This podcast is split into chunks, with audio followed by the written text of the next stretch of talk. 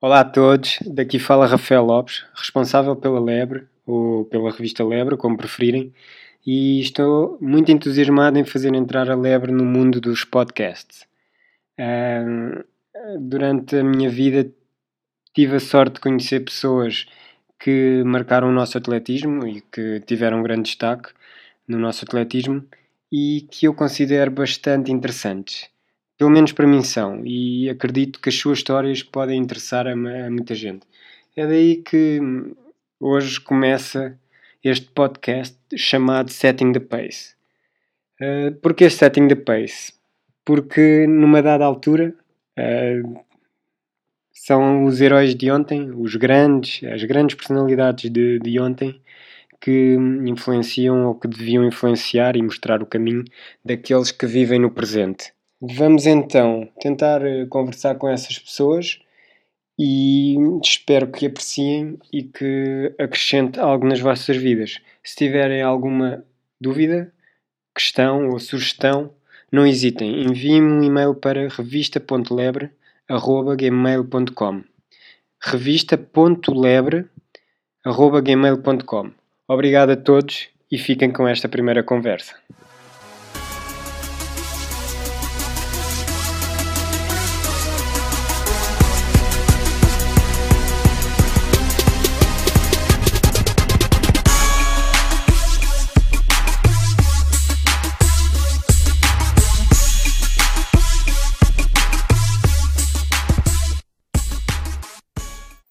Com o Luís Jesus, um, ehm, atleta olímpico, múltiplas vezes campeão nacional e, sem sombra de dúvidas, o último grande maratonista português. E é uma pessoa que eu considero uma pessoa bastante rica, não monetariamente, mas pela sua experiência de vida e, e pela forma como comunica com, com as pessoas que estão à volta dele.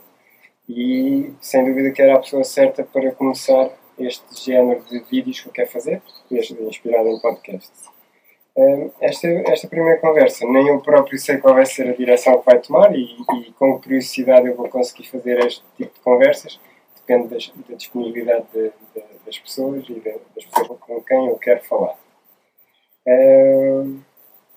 primeiro queria dizer porque é que eu pensei fazer, fazer este tipo de conversas. Uh, há algumas semanas atrás, há um mês, uh, almoçámos com o Francis Obicoel, no, no âmbito da corrida do aqueduto, e, e, na altura estavas a ouvir falar, durante o almoço, e eu, porra, mas há aqui tanta coisa que, que os jovens, que treinadores, atletas, uh, deviam aproveitar de, desta conversa, deviam saber isto, deviam saber estes episódios, deviam saber estas experiências, porque de certeza que iam, iam, ia enriquecer a vida delas.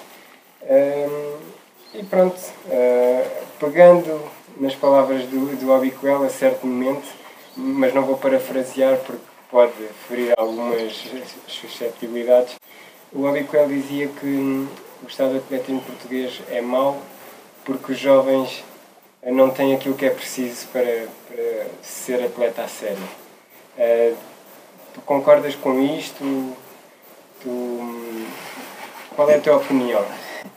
Existe, existe nas palavras do, do, do Francis, uh, naquele almoço, um, um, sentido, um sentido de, de alertar os jovens. Esse sentido vai haver, vai no seguimento da falta de responsabilidade, na falta de objetivos que eles têm, na falta de preparação que eles têm. A culpa não quer dizer que seja deles, é a culpa dos tempos. Os tempos evoluíram, uh, uh, os pais deles também evoluíram, as necessidades são outras. no, tempo, no meu tempo, no tempo do Francis, e, e notamos a, a, vida fantástica que o Francis teve que enfrentar uh, de trabalho, de empenho para, para, para poder, para poder uh, usufruir daquilo que, que, hoje, que hoje tem, em termos de nome, em termos de currículo, em termos de empenho uh, na sociedade. acontece é que os jovens hoje enfrentam uma realidade, uma realidade diferente. Os jovens hoje têm o telemóvel desde manhã à noite ligado à internet, os jovens querem uns ténis, uh, existe ténis a qualquer virar da esquina, uh, grandes marcas, a baixos preços. Uh, eu lembro que na minha altura os primeiros ténis que eu, que eu comprei, eu andei o dia inteiro a trabalhar para comprar os ténis mais baratos que podiam existir no mercado e mesmo assim eram os ténis sem conforto, mas eram os meus ténis, os meus primeiros ténis. E eu lembro-me disso. Hoje os jovens não. Desde cedo são marcados pela diferença na, na propriedade escolar, que têm que levar os melhores ténis para a escola, porque os amigos também têm. E no meu tempo ainda houve, houve alguns a ir descalços, porque não tinham. Essa, isto é a diferença.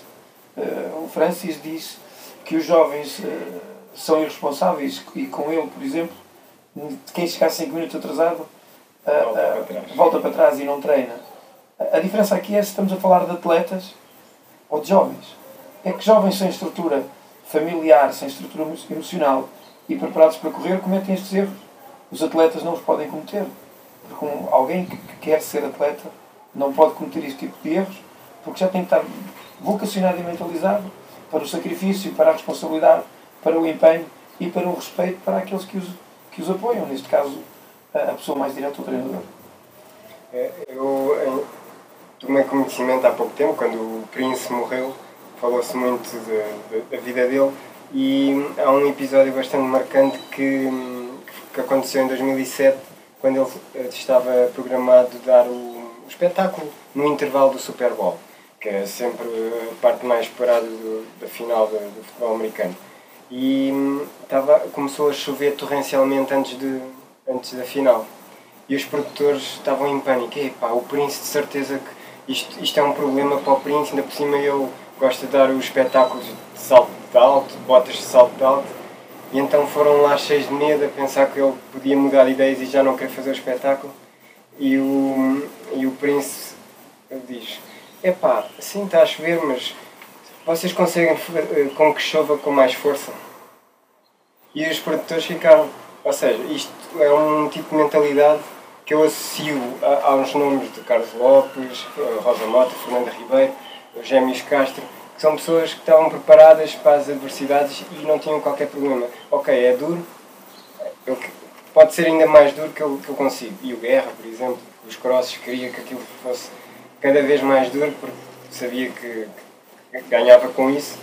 E hum, eu acho que esta mentalidade já não existe nesta geração, já não há a, a, a predisposição para, ok, isto é duro. Existe, existe, existe o, o, o, o entendimento, existe um entendimento no atletismo que é a, o atleta não nasce preparado para estas coisas.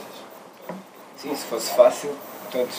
Uh, nós não temos, não temos muitos Carlos Lopes temos alguns Carlos Lopes e, e que são de referência. E, e, basta olharmos para, para os nossos atletas, porque o Carlos Lopes marcou a geração, marcou, marcou o atletismo português. Ele e a Rosa Mota foram os pioneiros, foram os pioneiros na, da, da, nossa modalidade em termos de impacto nacional e mundial. O que nos, o que nos, o que nos impulsionou para esta modalidade, para, para os feitos que, que também tivemos a seguir a eles, embora os deles sejam os mais marcantes. Mas depois tivemos atletas extraordinários e eles não nasceram, não nasceram feitos para o atletismo.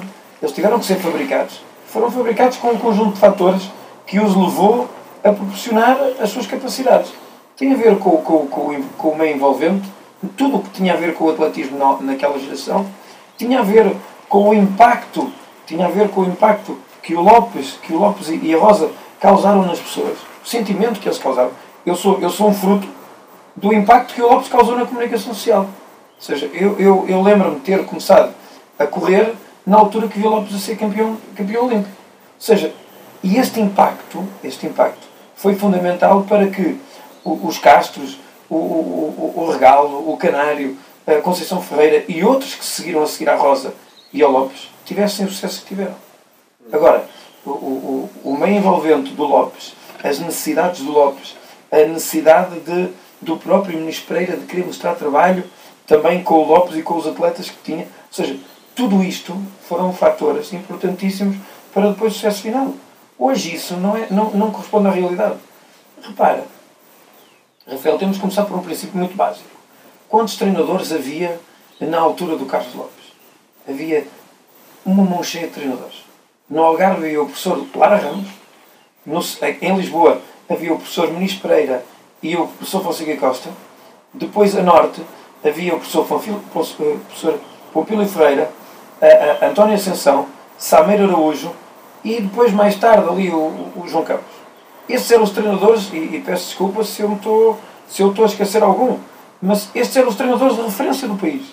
E qualquer jovem atleta que queria ser atleta e, e, e ia atrás do sonho, proporcionado pelo Carlos Lopes e pela Rosa, pela ideia do sonho, aquilo que conta saber é que nós, na altura, nós atletas, na altura, eh, íamos atrás de um sonho e tínhamos que nos agarrar às pessoas certas se queríamos, ter esse, se queríamos seguir esse sonho. Hoje em dia, as redes de comunicação social é, é a maior falácia que pode existir.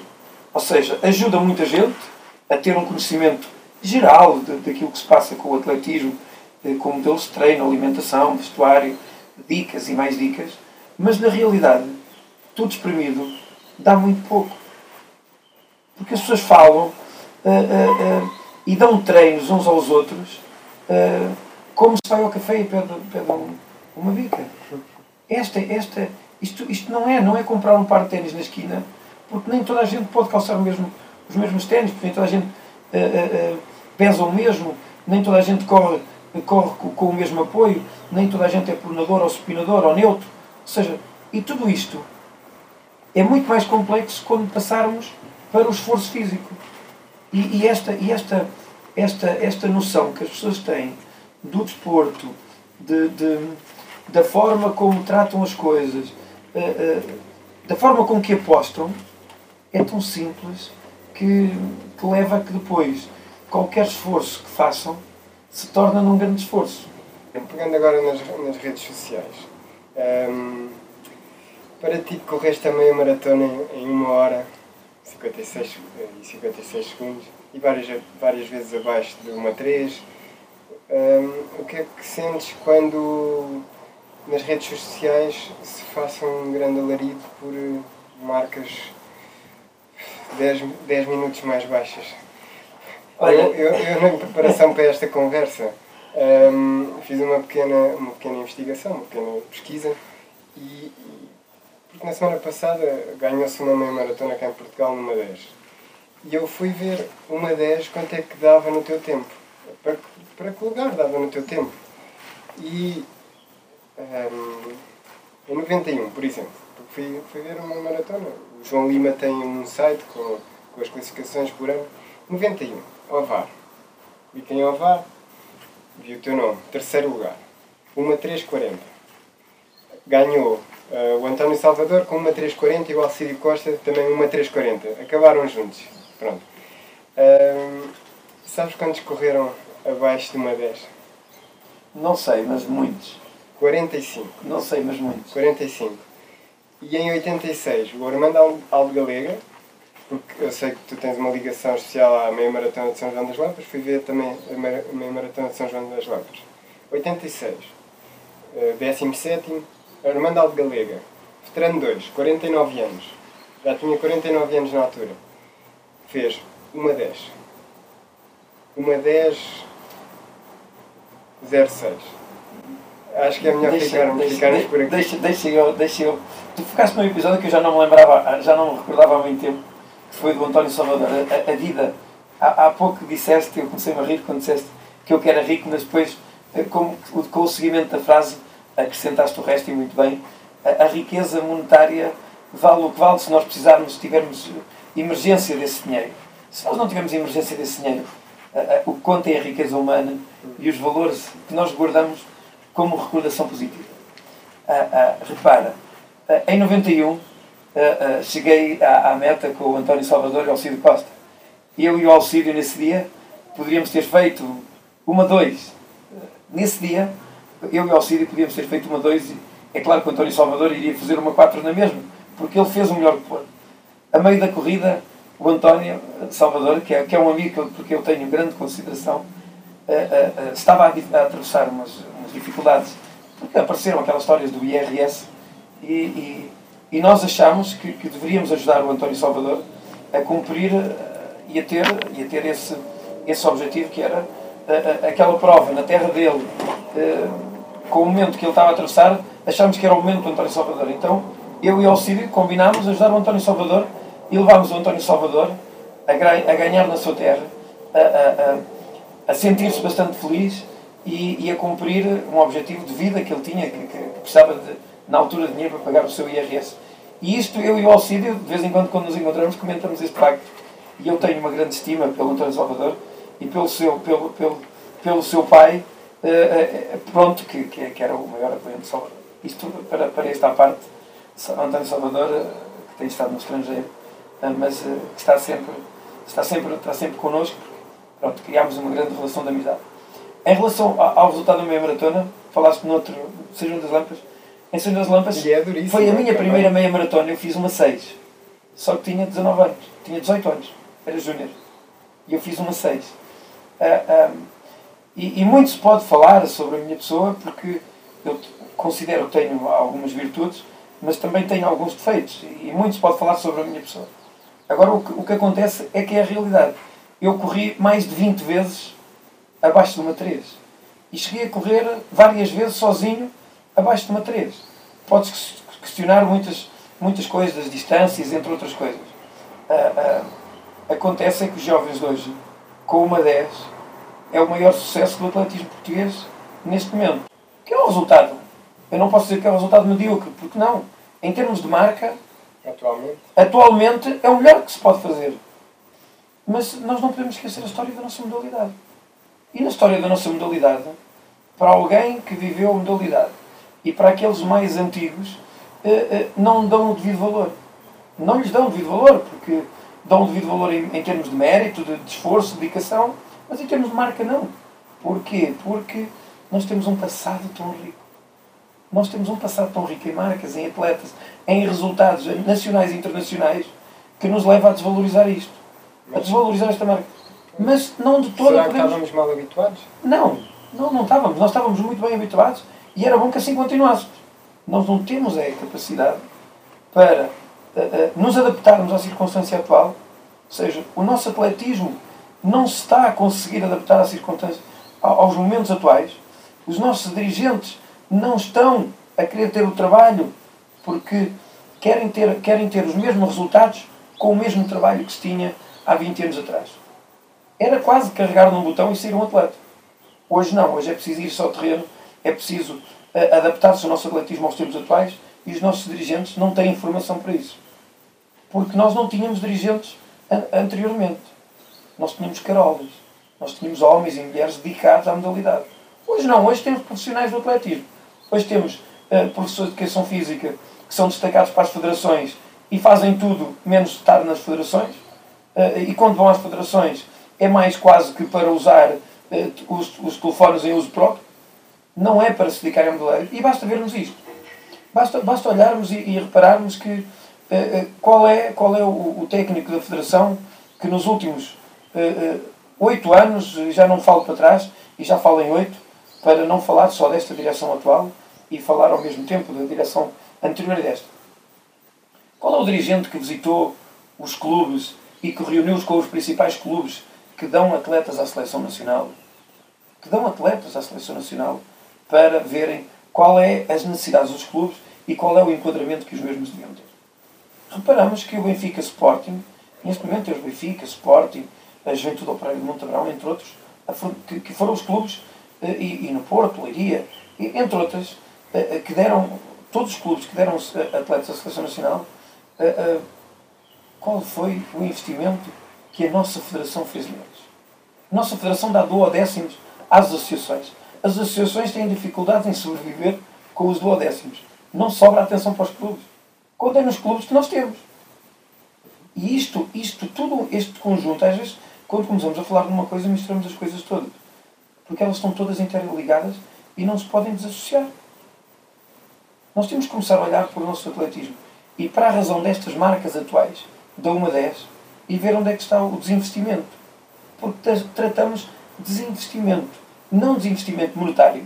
Porque hoje vê-se muitos argumentos eh, na defesa desta, desta nova direção da Federação, por exemplo, a, a dizer que uh, o Estado baixou, o Estado baixou o investimento à Federação, Portuguesa de Atletismo uh, no apoio à alta competição. Mas espera, o nosso desinvestimento neste momento nem é monetário, é humano. O nosso, o nosso desinvestimento tem a ver que nós perdemos as grandes referências nacionais e não fabricamos.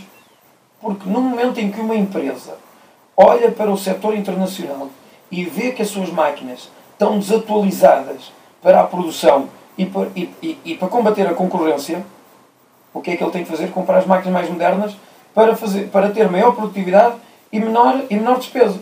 Para o lucro ser maior e ter rentabilidade. O que é que o nosso atletismo fez? Nada.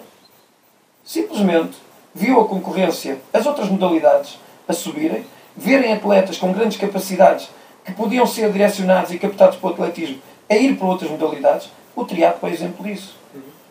Os, os, os, fatores, os fatores que levaram uh, o, o, atletas a ir para o triatlo é o facto do triatlo nos últimos anos ter investido fortemente na captação de jovens. E nós vimos. Os nossos treinadores continuam a dizer que atletismo para entre 12 e 15 anos tem que ser um atletismo muito suave, com, com distâncias muito, muito certas e que para captar jovens, para não estragar o futuro dos mesmos e hipotecar as hipóteses do futuro dos mesmos. Reparamos quanto é que treina um jovem do triatlo. Um jovem do triatlo com 13, 14 anos já se levanta 6, 7 da manhã para fazer natação sim, sim. e já faz as três modalidades. E natação é a mesma coisa.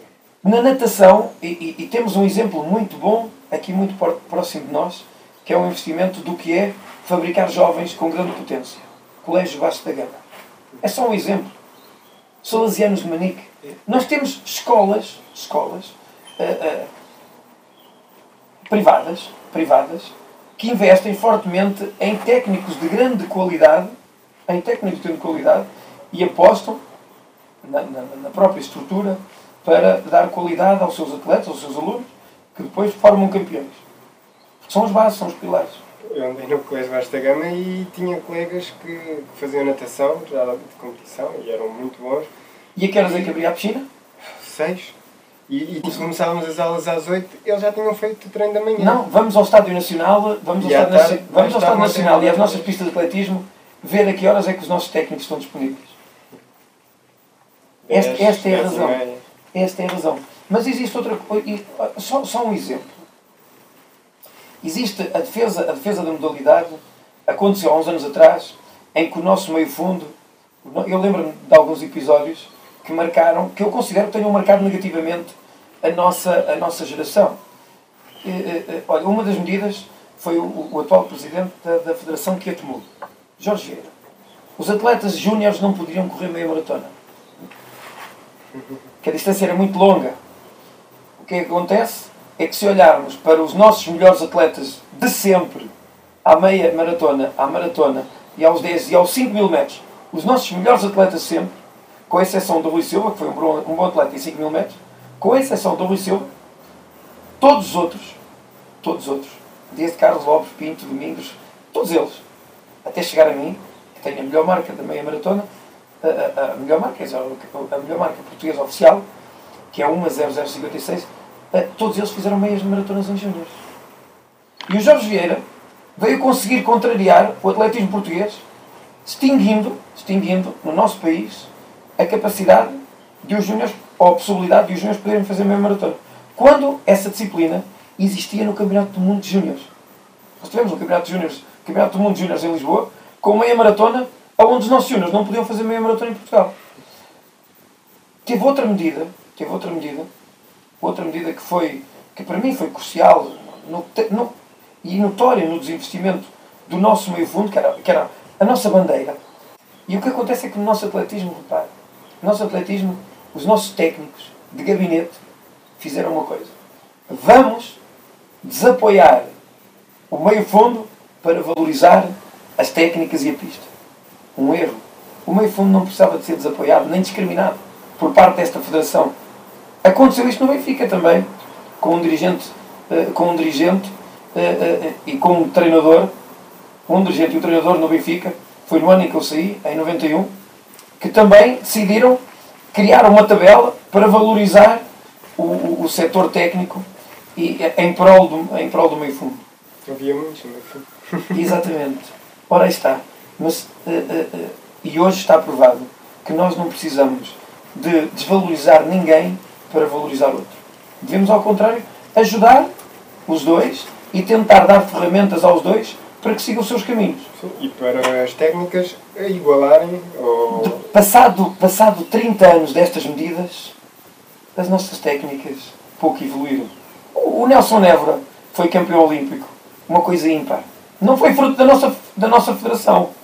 Os resultados do Nelson Évora não são fruto de todo. É por isso que há uns tempos atrás houve aqui uma polémica quando, quando o atual presidente da Federação disse que foi um milagre o resultado. De... Não, mas é mesmo. Mas há que interpretar as palavras de Jorge Vieira. O Jorge Vieira não disse isso com o facto de ser milagre. Não, ele disse que foi uma sorte eles serem vizinhos. Não, ele ter, ele ter vindo para Portugal naquela altura, ser vizinho, realmente foi uma sorte para o, para, para o Nelson Évora aquilo acontecer. Mas o resultado do Nelson Évora está na sua, na sua, na sua evolução enquanto pessoa, na ligação enquanto, em, enquanto pessoa com, com a pessoa, seu treinador, uh, uh, com o Ganso. As suas características e, físicas. E depois a sua formação pessoal. Porque a Federação, basta olhar para a relação Federação Nelson Évora e aquilo que ele já disse na comunicação social em relação ao apoio da Federação e das formas, não só de onde está colocada a pista, a pista coberta, não só como, como, faz, como faz horários de competições. Ou seja, o Nelson Évora é uma voz muito crítica da Federação. E temos que entender a realidade. E, e nós podemos olhar para outros atletas. Olhamos para alguns resultados internacionais e verificamos que, eles, que a Federação nada teve a ver com eles. Era, era, era a origem das circunstâncias. Era, era o facto de, de nós irmos, nós atletas, irmos atrás dos sonhos que outros nos mostravam. Volto a repetir outra vez a, a, a história do Lopes.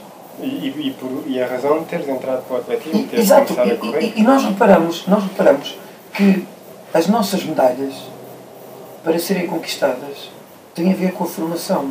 E o problema é que os nossos carolas do atletismo tanto batalham e não, raramente são reconhecidos. Reparamos, eu, eu, eu, eu, eu vou-te dar um exemplo. Vou dar um exemplo de como é o meio fundo português. A modalidade com mais atletas medalhados. E agora o Nelson Évora, se, se pudesse ganhar medalhas até aos 80 anos, ia, ia, combater, ia, ia, ia igualar e combater o meio fundo.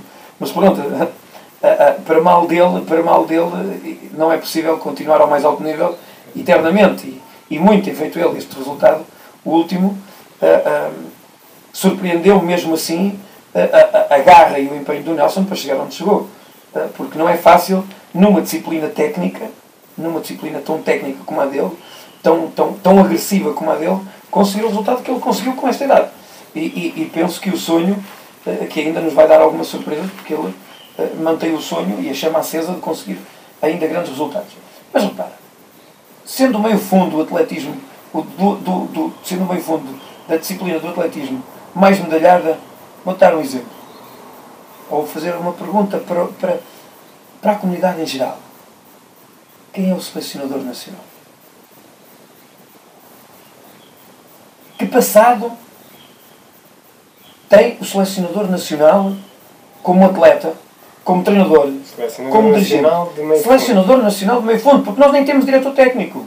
Isso foi, isso foi um cargo que este novo Presidente da Federação extinguiu. Ou seja, quem quiser falar, fala com, direto, com, com o selecionador nacional, que, como nós sabemos, é uma excelente pessoa em termos de formação humana. É uma pessoa que sabe ouvir, sabe falar, sabe estar. Mas, para ser selecionador nacional, estes argumentos é só, é só uma parte de várias partes que, um, que, que alguém, que um técnico tem que ter. O selecionador nacional nunca foi atleta de alta competição, nunca treinou atletas de alta competição, nunca, nunca foi dirigente de um clube a mais alto nível e é selecionador nacional. E eu pergunto se ele não tem uh, uh, estes, estes, estes ingredientes que são fatores importantes de peso na, na, na, na lida com os seus pares, que credibilidade os, os nossos técnicos com vários anos uh, lhe vão dar? Que credibilidade e, e, e, que, e, que, postura terão os nossos atletas uh, de alto nível uh, com, com, com, esta pessoa? Olham-no como? Eu posso dizer que, que, conversas que tive em privado com, com o selecionador nacional do meio fundo professor António Graça, que abertamente lhe disse: se não estás de acordo, só há uma maneira. É pedir admissão e dizer, que, e dizer porque é que isto está, está errado. Porque nós não conseguimos no atletismo fazer omelete sem ovos. Se fez. Houve. Fez com... Não, não. Não se fez? não, não se fez omelete sem ovos. O problema é que a realidade era outra. E nós, na altura, para as condições que tínhamos, para as condições que tínhamos, fizemos as omeletes com os melhores ovos que tínhamos. Hoje, temos os ovos, temos as omeletas, mas os ovos não são de qualidade porque não são estruturados da, da forma devida para eles terem qualidade no produto final. Não adianta estarmos a criar peças com defeito. Nós temos alguns atletas, efetivamente, fiquei surpreendido. Se calhar os resultados que, que mais me surpreenderam nos Jogos, nos Jogos Olímpicos, a nível dos portugueses, foi. Maratona. Não, não, não. Eu fa- falo primeiro da parte positiva. Porque para mim interessa muito mais realçar a parte positiva. Foi o facto daquelas duas meninas eh, no triplo salto. Aqueles dois resultados da final do triplo salto encheram-me de alegria. E, e eu sou do meio fundo. Epá, mas realmente é algo, é algo ah, ah, ah, que, que, que, a mim, que a mim me encheu de orgulho. E, e- Ok, mas quando estavas a falar que te surpreendeu, eu pensei, porque podemos ser surpreendidos pela positiva como pela negativa. Era, é por isso que eu falei. Sim, sim, eu percebo, eu percebi, eu percebi logo, tu olhando, olhando a mim como atleta de meio fundo, Sim, que, que sim, queria falar do meio fundo. Mas não, e eu pergunto, a Patrícia, a Patrícia Mamona, que, que, que é considerada a nossa melhor atleta sempre, de triplo salto, ah, ah, esteve em Portugal, foi para os Estados Unidos, veio, consegue este resultado. Ah, epá, não, não ouvi ainda uma declaração, uma declaração em que ela provasse que este resultado tinha a ver com a Federação. Porque se os meus resultados tivessem tido a ver com a Federação, eu próprio tinha dito, não, os meus resultados pessoais tiveram a ver com as pessoas que me rodearam, com as pessoas que me rodearam até eu vir para Lisboa, na minha terra e, e no Luso, por sítios onde passei, Oliveira do Hospital, por sítios, por, por- pelas localidades, que têm várias pessoas onde eu estive ligado, ah, mas depois, essencialmente, por, ter, por eu ter escolhido, porque fui eu que escolhi, o professor Fonseca Costa como treinador através da pessoa do Dr. Marcelo Almeida, que me deu a oportunidade de eu poder escolher o meu treinador dentro do Sport Lisboa Benfica. Ou seja, Sport Lisboa Benfica, o, o Marcelo Almeida e, e o, e o Fonseca Costa foram as pessoas que fizeram com que eu saísse do anonimato e passasse a ser o atleta que sou hoje.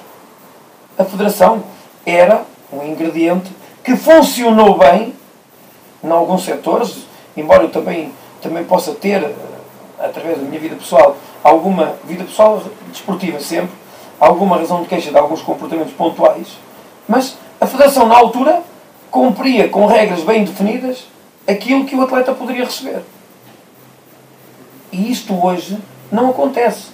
Hoje temos ah, ah, dirigentes da Federação que elaboram regulamentos, que fazem promessas e que não as cumprem. E isto é muito mau para um jovem atleta. Repare, um jovem atleta que, que quer seguir os passos do, do, do Lopes, mas eu nem falo do Lopes, o Lopes é a nossa referência de nós todos, do, do Obicoel, do Nelson Silva. do Rui Silva, que queiram seguir estes passos. Da Patrícia, Mamona e, que, que, que- e da outra menina, a, Susana. a Susana. eh, eh, um jovem queira seguir estes passos, que apoios tem? Olha, vou dar um Tem exemplo. ao a um clube, não é? Tem, tem de começar pelo clube. tem de começar um clube.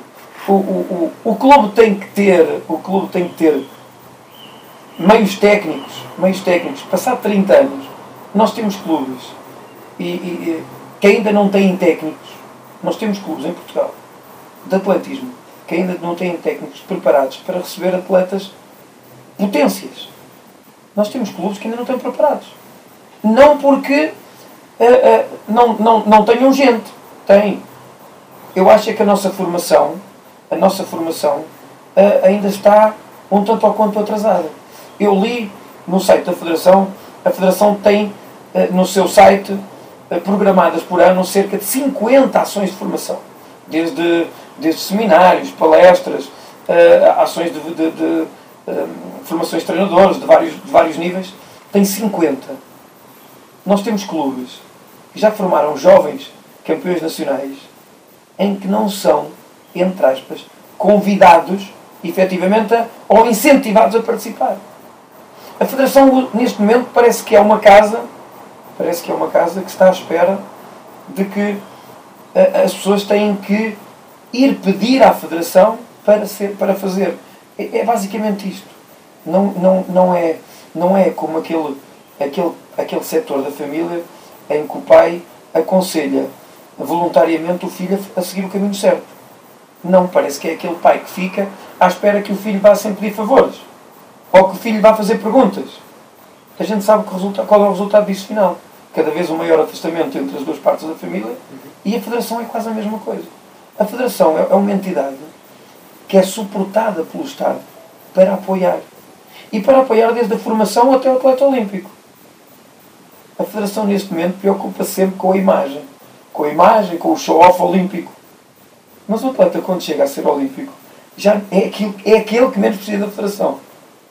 O atleta, quando olha para a Federação com um certo, com um certo estatuto, quando o atleta tem um estatuto, ele olha para o lado e pensa: eu deste sítio, só preciso que eles paguem aquilo que o Estado delega para eu poder ser atleta. Eles não têm mais nada para dar. E nós reparamos: a Federação tem técnicos, quase deles todos estão ligados a clubes. Ou seja, nós não temos técnicos federativos. Nós temos dirigentes do clube que estão na Federação. Nós temos dirigentes de clubes, nós temos, e, e, isto para não, para não ser, para não, para não ir por outros campos, porque nós sempre tivemos professores de, de educação física destacados na Federação para serem elementos da Federação. Mas eles nunca foram efetivamente elementos da Federação. Nunca tiveram 100% ao serviço do Estado. Não, tiveram destacados uh, uh, de, de, do Estado, do setor público, para estar ao serviço do país. Mas depois, uh, o problema deles era estarem ligados aos clubes, saírem da Federação para ir para os clubes, treinar dos clubes. Então havia aqui quase como um triângulo. Tinham atletas quando não poderiam ter atletas. São dirigentes federativos, nunca podem ter atletas. Um dirigente federativo não pode treinar atletas. A não ser que esse atleta não tenha treinador e não tenha clube. E esteja naquela fase transitória, não tem clube, não tem, não tem clube, não tem treinador, a federação tem que ter um técnico, tem que ter um técnico com competências para poder ajudar esse atleta. E eu pergunto, dou o exemplo do meio fundo. Terá o nosso selecionador de meio fundo para poder treinar um atleta olímpico neste momento que precisasse do apoio da Federação? Basta, basta esta pergunta para desmontar o que tem que ser um selecionador nacional. Porque é muito, é muito simples nós fazermos esta avaliação. Se nós tivermos duas pessoas a darem-nos conselhos, sem saberem se são válidos ou não, mas uma com referências, outra sem referências, quase sempre, para não dizer sempre, aceitamos os conselhos da pessoa com referência. E, este, e isto, isto, este fator é importantíssimo para os jovens. É importantíssimo que quem fala com os jovens e quem orienta estes jovens treinadores e estes jovens atletas seja alguém com referência e seja reconhecido por estes atletas. E isto não acontece. Eu lembro-me que há uns anos atrás eu tentei, tentei a dois treinadores da Federação Portuguesa de Atletismo, responsáveis pelo meio fundo português, eh, eh, e eu na altura, eu na altura treinava, treinava a equipa do Pego Longo, com, que foram campeões, o mesmo grupo foi campeão nacional quatro anos de formação. Uh, uh, começaram dois anos em juvenis, de corta-mato, onde estava referenciado Miguel, Miguel Moreira e Fábio Rebelo, uhum. um, e depois foram três anos consecutivos dois, três anos no Pego Longo, dois anos como juvenis e um de júniores, e depois acabaram o último ano na Confor Limpa a serem campeões a, ser, desculpa, a serem campeões nacionais pela, pela Confor Limpa, como júniores.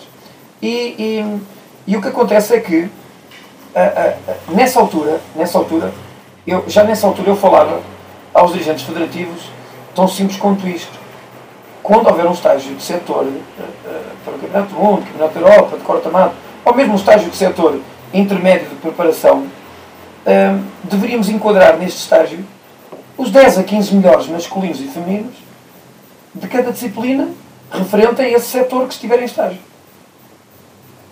Aquilo que me foi dito é para estar em estágio duas semanas ou uma semana com esses miúdos todos pá, a nossa disponibilidade. E a nossa disponibilidade tem a ver com o facto de as pessoas não estarem na federação o tempo inteiro. Porque alguém que está, alguém que é responsável de uma federação, tem de ser responsável dessa federação a tempo inteiro. Nos clubes ainda se compreende, nos clubes ainda se compreende que os treinadores possam não estar de vínculo o tempo inteiro, porque a nossa modalidade sempre foi uma modalidade considerada modalidade dos pobres. Quem fazia dos carolas, porque quem faz atletismo corre por gosto, corre de graça. Até porque. E quem treina, treina de graça. Treina de graça. Nós olhamos ao comportamento dos próprios pais, nós estamos sempre a misturar as conversas, sim, sim. isto vai, é como as cerejas, não é? uh, uh, repara, chega um pai de um miúdo a um clube de futebol, uh, e quer, quer, inscre quer inscrever um miúdo para as escolinhas, para as escolinhas, e pensa que o filho é um Cristiano Ronaldo, ou simplesmente, não, ou, não, ou simplesmente porque quer que o filho pratique futebol porque o filho gosta e quer dar alguma coisa que pelo menos dê satisfação ao filho e vai inscrevê-lo no futebol. Então chega ao futebol e a primeira coisa que faz é quanto é que tem que pagar. No atletismo é ao contrário. É o filho quer correr, o filho quer correr, ou eu encontro alguém numa escola que vejo que o filho tem capacidades, tento convencer o filho a correr, a primeira coisa que o pai pergunta é o que é que o meu filho vai ganhar com isso. A nossa modalidade tem este, tem este déficit. Uhum. Ou seja, é uma modalidade considerada uma modalidade uh, uh, sem entusiasmo efetivo, uh, sem um modelo de competição que se vê resultado imediato. Um, nós não podemos marcar gols a toda a hora. É, é, das poucas modalidades em que o resultado é a longo prazo atletismo, natação, ciclismo, modalidades individuais e, e com resultados a longo prazo tem que ser uma estrutura para a vida. E com poucos resultados de destaque durante um ano. Exato. Não é, não é todos os fins não, de semana e, assim, e a meio da semana. Rafael, e acima de tudo, em que o treinador tem que ter consciência que o seu objetivo principal, enquanto treinador, é fazer com que o atleta chegue a sénior. É que os nossos 90% dos nossos treinadores de formação não se mentalizaram que o percurso do atleta, enquanto estiver a seu cargo, é fazer com que ele chegue a sénior nas condições devidas de ser um bom atleta. O que acontece é que 90% dos nossos treinadores querem, grandes, querem que os seus, os seus atletas sejam os melhores em, infantis, iniciados, iniciados juvenis, júniores, sem ter a certeza que eles vão chegar a séniores. Não se importam de hipotecar o futuro dos jovens só para ter resultados imediatos, mas não para os jovens, para eles próprios. Porque o treinador que se preze é aquele que consegue levar os, os atletas até lá acima.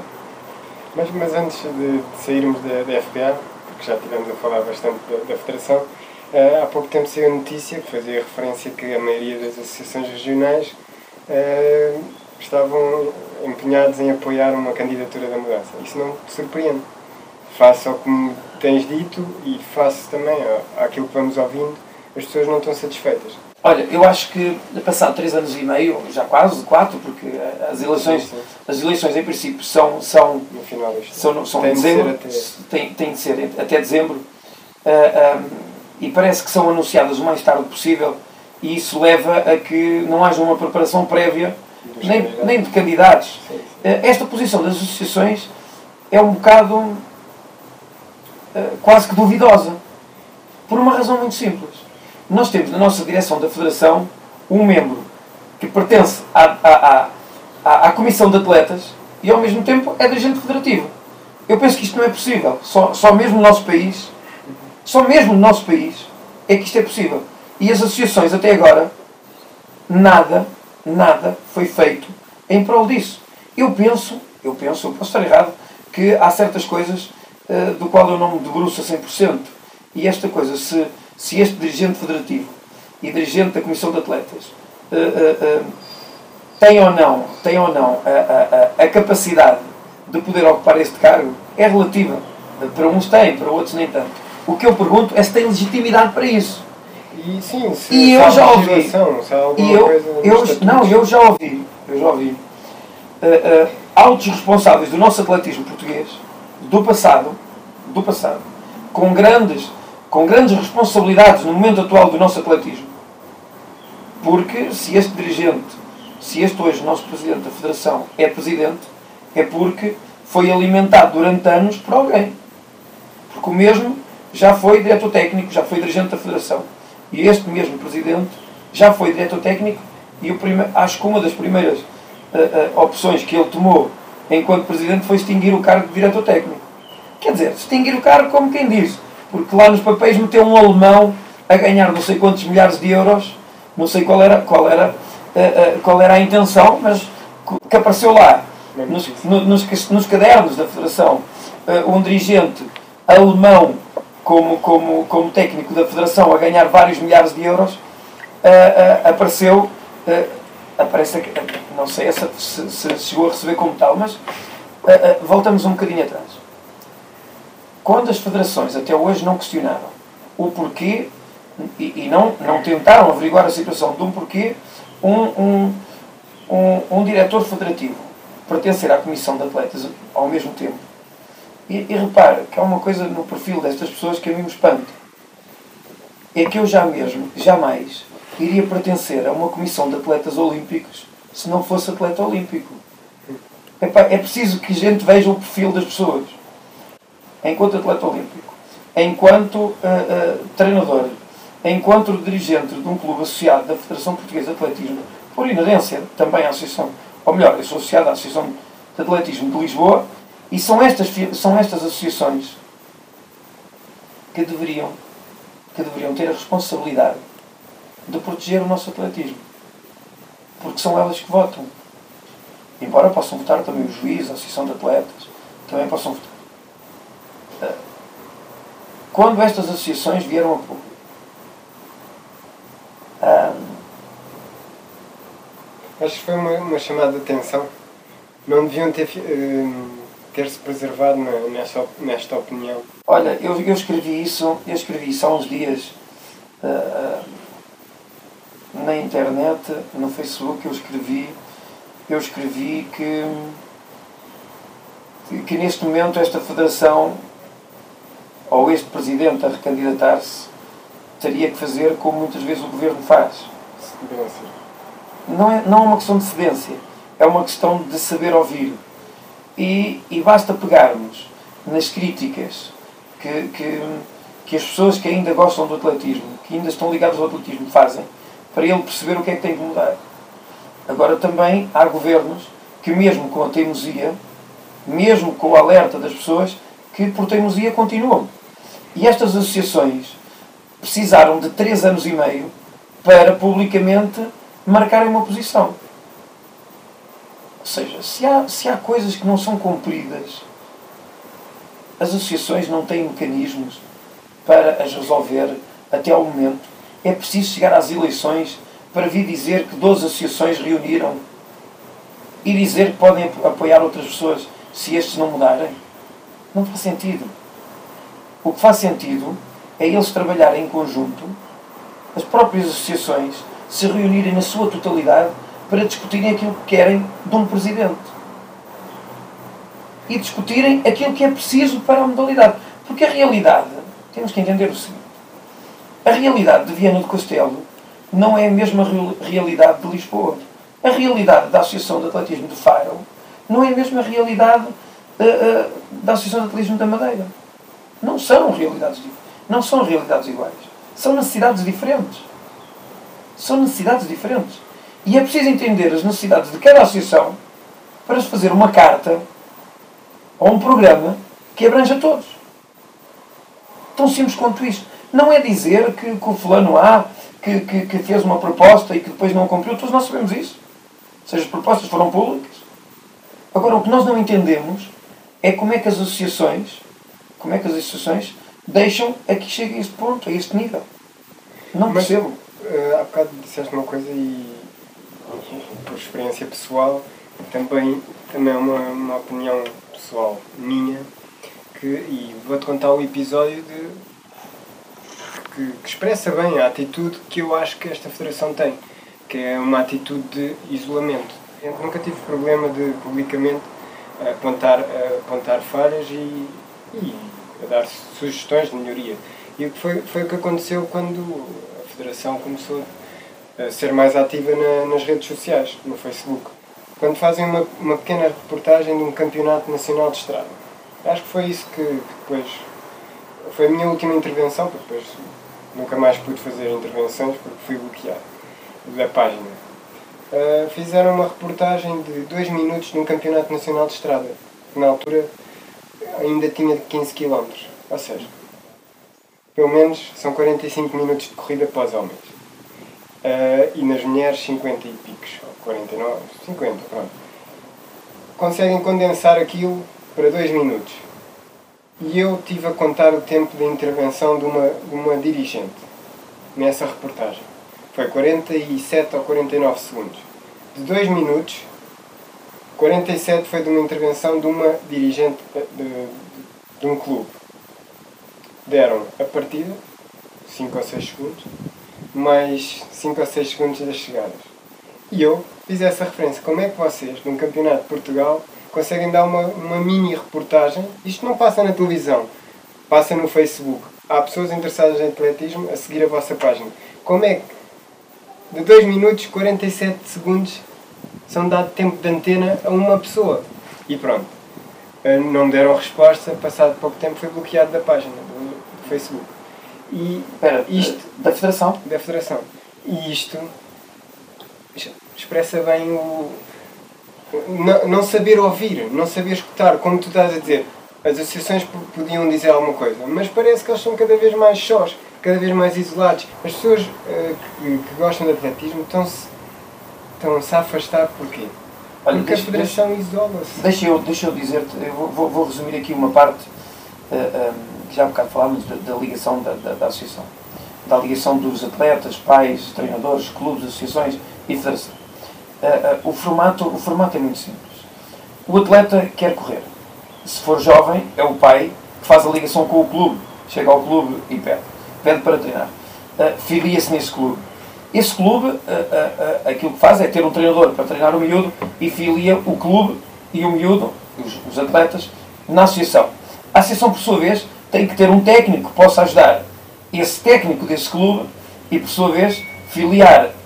Tem, tem lá o atleta e o clube filiado e automaticamente está também, é, é membro da associação, é membro da, da, da, da, Federação Portuguesa de Atletismo. E a Federação Portuguesa de Atletismo tem que ter, tem que ter dirigentes que possam apoiar essa associação e ter treinadores, ter treinadores que possam apoiar o técnico da própria federação, da própria associação também.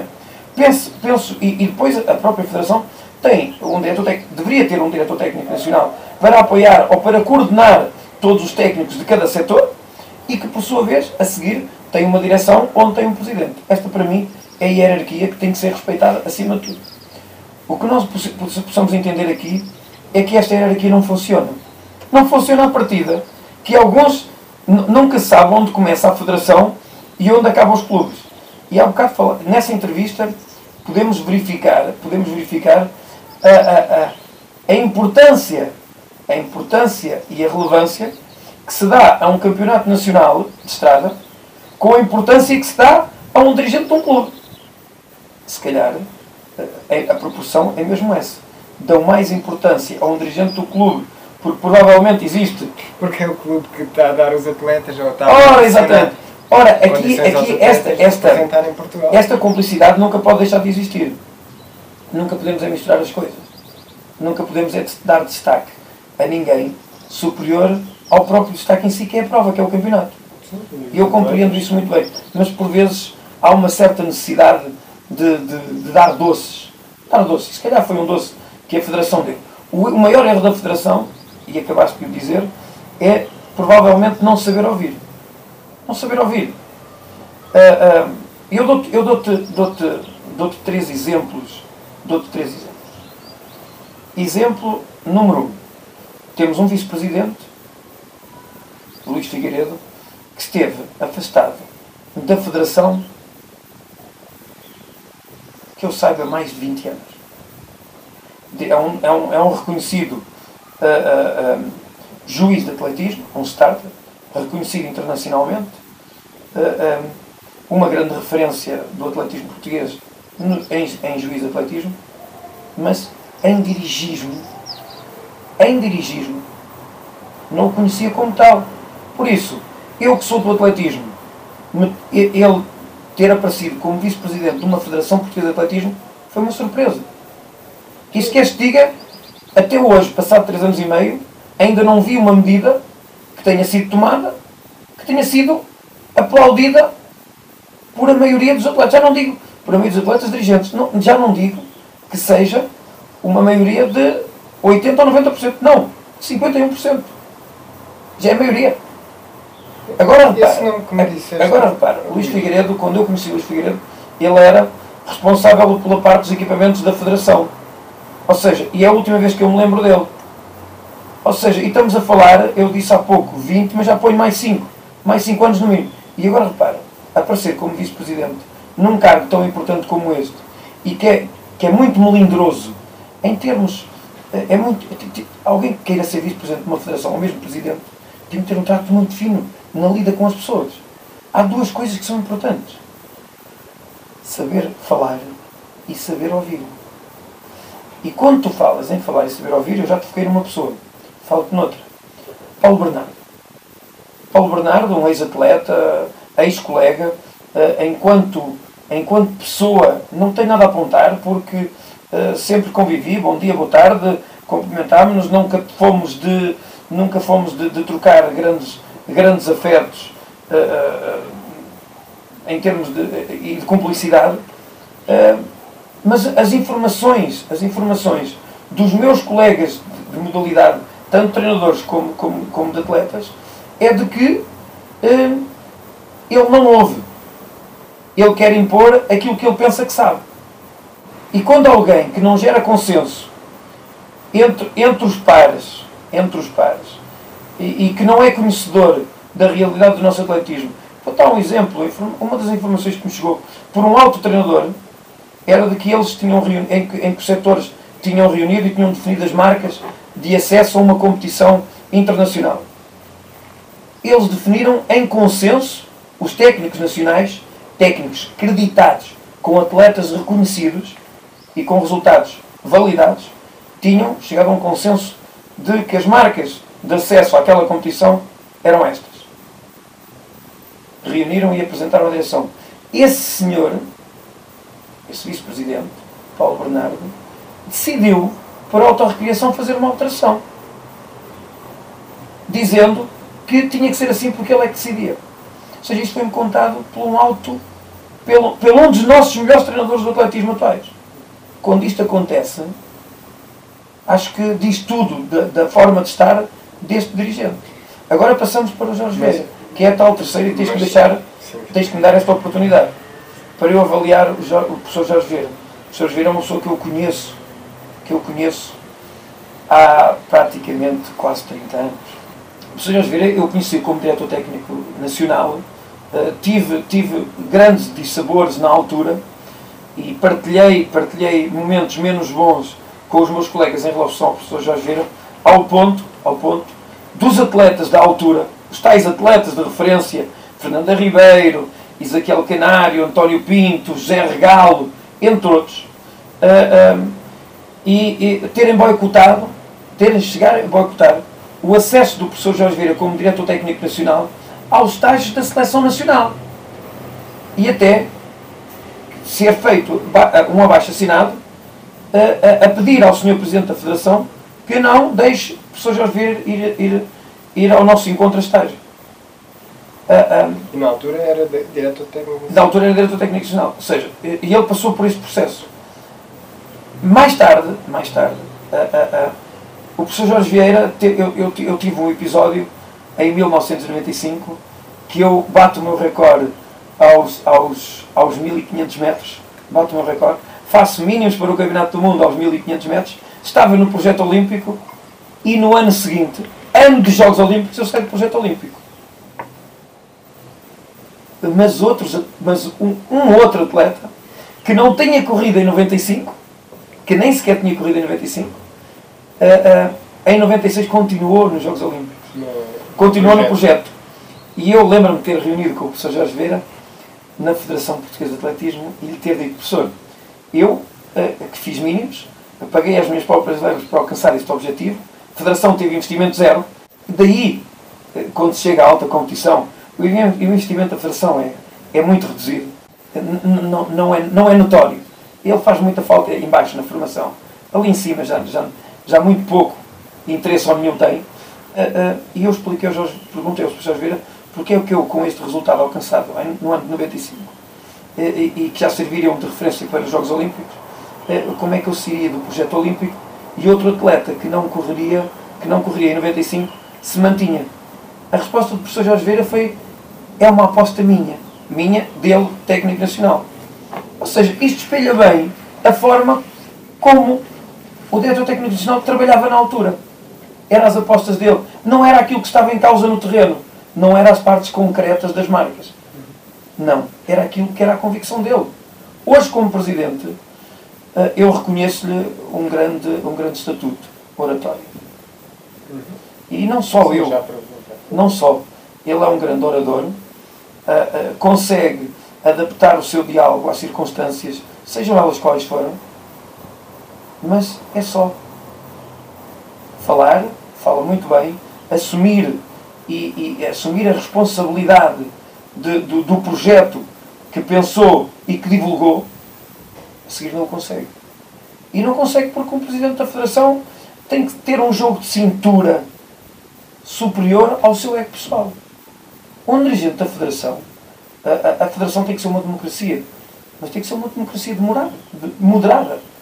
Não pode ser uma democracia onde um selecionador, um, um, um presidente da federação, só porque houve um atleta aos berros num estádio a dizer que quer ir à competição tal, o presidente da federação diz: está bem. Ou seja, passa por cima do selecionador da disciplina e diz: está bem. Só porque não quer ouvir essa, essa, esse, esse, essa, esse atleta aos gritos num estádio a dizer que tem o direito a ir. Ou seja, este é o modelo do qual eu tenho dificuldades a aceitar. Mas também eu escrevi na, na, nas redes sociais o seguinte: uh, uh, dificilmente eu, eu, eu, eu, eu critico sem apresentar uma solução. Não sou daquelas pessoas. É não sou daquelas pessoas que critica só que vai à internet criticar só por criticar. Não, nós quando devemos criticar temos que apresentar uma solução. E o professor Jorge Vera, eu acredito eu acredito e tenho essa convicção, que possa ter capacidade para ser presidente. Acredito. Não tenho dúvidas disso. Os anos de experiência que ele teve na Federação e que teve ligado à Federação, que são no mínimo 20 anos, como diretor técnico nacional, como dirigente, dá-lhe bagagens, dá-lhe uma, dá uma estrutura para poder ser presidente. Efetivamente dá Mas tem que ter uma equipa de trabalho com conhecimento e com provas dadas, com credibilidade que seja reconhecida e respeitada pelos outros. Não é o caso. Eu escrevi na internet que o rei vai nu. Vai nu porque está sozinho. Ou seja, as pessoas ainda respeitam, ainda respeitam o professor Jorge Vieira pelo seu passado, pela sua pessoa, pela forma como, como fala com as pessoas, pelo, pelo trato que tem com as pessoas. Mas toda a gente sabe que ele já está sozinho. Já está sozinho há algum tempo. Porque as pessoas que o rodeiam querem ter mais protagonismo que o próprio Presidente. Quando, numa federação, ninguém tem que ter protagonismo. Protagonismo tem que estar dirigido para os atletas. É isto que eles não entendem. Como o resultado é fabricado pelo próprio atleta, o, o, maior espectador, o maior uh, uh, visado tem que ser o atleta. E neste caso não é. Neste caso não é. A gente olha para a federação e só se ouve falar no senhor Luís Figueiredo ao senhor, ou no senhor Paulo Bernardo. Então. Já chega de, de federação. Senão há pessoas com as orelhas muito quentes. Não, não, não com isto eu só não, quero dizer que o professor Jorge Vieira tem toda a legitimidade para se candidatar. Uh, e, e, eu, não, não, não tendo voto direto, não tendo voto direto, sendo alguém ligado à modalidade com mais de 30 anos, uh, eu só tenho que dizer que eh, se não houver, melhor, não houver ninguém melhor, Obviamente. que o professor Jorge Vieira tem todo, tem todo o direito de ser presidente, direito e mérito de ser presidente da Federação Portuguesa de Atletismo. Agora, depois desta experiência de 4 anos, tem que reunir, tem que reunir gente, porque teve mais que tempo para se perceber que as pessoas que o acompanharam durante estes anos não são consensuais uh, para, para, para os intervenientes diretos do atletismo. Mas são apostas Apostas pessoais. São apostas pessoais que levou o atletismo hum, eu, tenho, eu tenho, tenho sempre esta frase que depois digo. Eu tive uma conversa agora recente com outro presidente de uma outra federação em que lhe disse o seguinte: a minha modalidade perde quando as outras avançam. A minha, a minha modalidade, com tricas e laricas, com estas guerras tão internas, caprichos tão pessoais de quem dirige esta modalidade, faz com que os atletas, com que as outras modalidades, uh, uh, se, se, se, se, se protejam com ferramentas e mecanismos que vão buscar os valores que estavam disponíveis para o atletismo para as suas federações, para as suas modalidades. E isto é, o nosso atletismo, sempre que existe uh, uh, estas quesílias internas da nossa modalidade, vamos mais para baixo e os outros continuam a caminhar. Nós somos a modalidade com mais atletas praticantes, sem estarem filiados a uma federação. E isto é outro tema que a nossa federação nunca debateu com o governo. Temos uma coisa muito simples. Nós organizamos um evento desportivo de estrada, um evento desportivo público, que movimenta o, o, a, a, a, prática de desporto saudável, o modo de vida saudável. Apelamos às pessoas que, que não sejam, que não sejam uh, uh, sedentárias, que, que, pratiquem desporto para bem da sua saúde, seja ela qual for, qual for a modalidade, mas essencialmente pratiquem atletismo, que é grátis, podem praticar na rua, não precisam estar em ginásios, nem em campos fechados e não precisam pagar. Uh, um, o, que é que, o que é que acontece? Do, dois setores importantes. Uh, uh, sempre que organizamos um evento, o pagamento policial é pela cota máxima. O futebol já não é assim. Ou seja, vamos a um encontro de futebol, o pagamento do, do, do, da força de segurança é muito mais reduzido que no atletismo. Porquê que será? Isso tem a ver com os cortes de trânsito, etc. Não, é porque o pagamento das horas extraordinárias a um agente de PSP deveria ser o mesmo, tanto ele tivesse a fazer gratificado no atletismo como no futebol. E não é. Nós no atletismo pagamos muito mais do que a Associação de Futebol ou um clube de futebol no pagamento dessa autoridade, porque é suportada pelo Ministério da, da Administração Interna é uma cota parte suportável. Por isso, uh, e temos outros, temos outros. Repara, repara oh, Rafael, uh, uh, nas escolas a educação física é desvalorizada em relação às outras disciplinas. Eu não sei, eh, porque não é de conhecimento, não é de conhecimento público, quais as intervenções que a nossa federação, junto de outras federações, e qual é o impacto que tem junto do Governo e quais são as reuniões que têm tido com o Governo, uh, essencialmente com o Ministério da Educação, para tentar, de alguma forma, sensibilizar que é preferível ter um, um, um filho saudável que um filho muito inteligente. Eu, por mim, prefiro ter um filho mais saudável e menos inteligente do que mais inteligente e menos saudável. E todos nós sabemos que o desporto é um dos principais pilares para, para a estabilidade da saúde física e mental. Todos nós sabemos, e está provado pelos médicos da especialidade infanto-juvenis, que o desporto ajuda a estabilidade uh, uh, física e mental de qualquer jovem. Então, como é que podemos estar a valorizar muito mais a matemática do que o desporto uh, nas escolas? Ou seja, há coisas que, que a mim me deixam um bocado confuso não ver estas lutas mais acesas. E isso uh, são alguns pontos, são alguns pontos. A nossa federação tem muito meio, tem muito meio para valorizar a ação dos jovens. É preciso dizermos aos jovens, é preciso dizermos aos jovens qual, qual o caminho que ele pode percorrer para atingir um futuro. Vamos começar a falar da, da tua carreira e como é que um jovem de Tábua de uma, de uma família numerosa, uh, começou a trabalhar bastante, bastante cedo. Uh, como, é, como é que entra para o atletismo? Olha, uh, este, este, este é um tema. Deixa-me só falar. Eu agarro para trás, fazer aqui segundos enquanto pode, um vídeo repentino que foi a correr, foi a corrida da minha vida até, até chegar, a chegar a Filipe. Uh, eu, eu nasci, nasci, nasci em Pá. É um conselho com 15 mil habitantes. Gente, aonde, eu, aonde eu penso que existe as pessoas mais responsáveis, com mais palavra, é, é uma adultez é onde existe mais dor, onde existe ainda é, que a palavra nada é tão forte como assim. Eu nasci muito é, é, eu tenho uma nação pagã, dentro do Espírito. Então, era, era, essa é a grande notícia. E, e, e repara, a casa onde eu nasci, que 58, em 108, ainda que alguns casos no país, 50 cidades, que é e, que eu que a minha casa, que a minha casa, onde eu nasci, era mais pequena do que eu pensava no estado atual.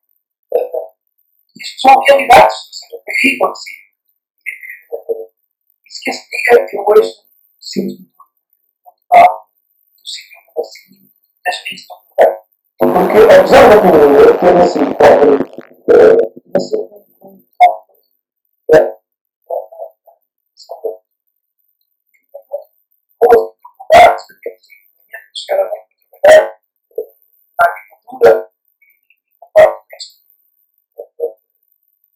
e à noite chamarmos à responsabilidade aquilo que ela podia que ela sabia não fazia com que nós, por uma questão de respeito e de medo da ao final do dia, tivesse cumprir ao máximo aqueles que eu tenho, tenho, tenho, tenho duas pessoas na minha que posso dizer que depois da minha passagem passagem, eu não vida a chegar a Lisboa, quando cheguei a Lisboa, a minha vida, de um dia para o outro, melhorou, como se Santo Senhor não tivesse existido em termos de necessidade, em termos de estar sempre a olhar por trás do homem, se não vinha aí um dia mais difícil, isso tudo se deu ao facto de usar como pessoa que se gosta. Não apresentou o Dr. Marcelo Almeida, que me criou a facilidade na altura, quando eu comecei a correr, eu comecei a correr nas festas. Aquelas festas, várias festas. E eu lembro que a primeira prova, eu fui correr uma festa a tudo mais. Alguém também teve essa oportunidade, parecia oportunidade. E eu estava dentro. E nessa altura, iniciado, se não me nessa altura, eu lembro toda a gente inclusive Paulo Pedro, que dizia que era coisa. Que dizia que era coisa pequena. É claro que o que é que junta? Um jovem de 14 anos que estava a uma festa e que ganhou até todos. Mas ao mesmo tempo, o Vitor estava começaram, começaram a chamar a o cartão. Ah, era cartão, mas uh, só, só por esse tal isso mexe com orgulho. E a partir desse momento, eu sempre correr. E a partir daí foi sempre, não tinha condições, tá? erros, uma família estrutural, que não pudesse ajudar a posição que eu sonho. Foi, anos, sempre para dentro. Porque eu nunca, nunca nunca vista aquilo que eu queria ser. Eu queria correr muito e ganhar tudo. então correndo nestes blocos de pernas até aos 16 anos. E eu lembro-me de ter ido correr, eu lembro-me de ter ido correr para a Água de Luso e, e a Água de Luso convidou-me a, a, a, ganhar um subsídio do clube e oferecer-me um emprego na Água de Luso, onde, era eu, onde eu seria poupado em algum trabalho físico, em algum trabalho físico, uh, para investir mais na minha carreira. Epá, pronto, e eu lembro-me nos meus, nos meus 19 anos, eu fiz essa aposta, abandonei a autarquia da minha terra, despedi-me despedi dos meus colegas, despedi-me do encarregado, Sr. Eliseu, Uh, o mais difícil foi convencer o meu irmão mais velho, uh, que era funcionário da autarquia, que eu ia deixar a autarquia.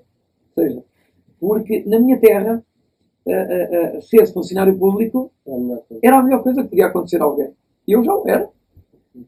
e abandonar a função pública para alguém que é pobre é um risco, é um risco tremendo. E eu lembro o meu irmão nesse dia, quando eu disse isso. Uh, não, ele não disse isso certeza. Ele disse: vais apanhar. Vais ele disse: não, ele disse: vais apanhar. Ou seja, ele queria me bater uh, se eu fosse com a ideia para a frente. Lembro-me desse dia como se fosse, como se fosse hoje. Andávamos a construir, a, a autarquia estava a construir por meios próprios uh, o terminal rodoviário lá de Tábua. E, e eu estava a ajudar, estava a ajudar lá os oficiais na altura, e eu lembro-me que ele quis me meter. Eh, eh, ele só não me bateu porque eu disse que se ele me batesse eu defendia-me. Eh, e, e, a verdade é esta mesmo. Eu, na altura, teria que me defender porque não aceitaria de modo algum que o meu irmão me batesse, muito menos por uma decisão que eu queria tomar para a minha vida. E, e, e fui, fui para o Luso.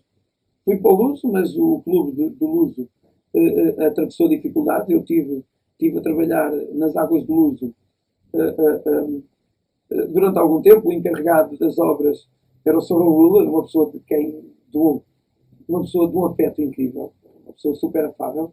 Eh, é claro que me protegia de alguma forma, porque eu acabava por, por, ser, por começar a ser uma figura da terra, porque era um representante da Água de Luso. O, o Clube do Luso representava a Água de Luso e nós levávamos a, a, o nome da Água de Luso longe. A partir desse momento, eu comecei a ganhar quase todas as provas onde entrava inclusive o Grande Prémio de Ceia, que era uma das melhores provas do país, aonde ia o Benfica e o Sporting, e eu até essa prova ganhei. E, e, e, eu no uso era visto como, olha, era visto, e isso deixava-me algum conforto, porque era visto de uma forma diferente que eu era visto na minha terra. Porque enquanto, durante todo o tempo que estive na minha terra, eu era olhado pela sociedade como um miúdo pobre e era olhado para algumas famílias ricas uh, como um miúdo quase diferente. É como, como o mundo moderno hoje, hoje, hoje olha quase como para um muçulmano ou para um negro, com discriminação.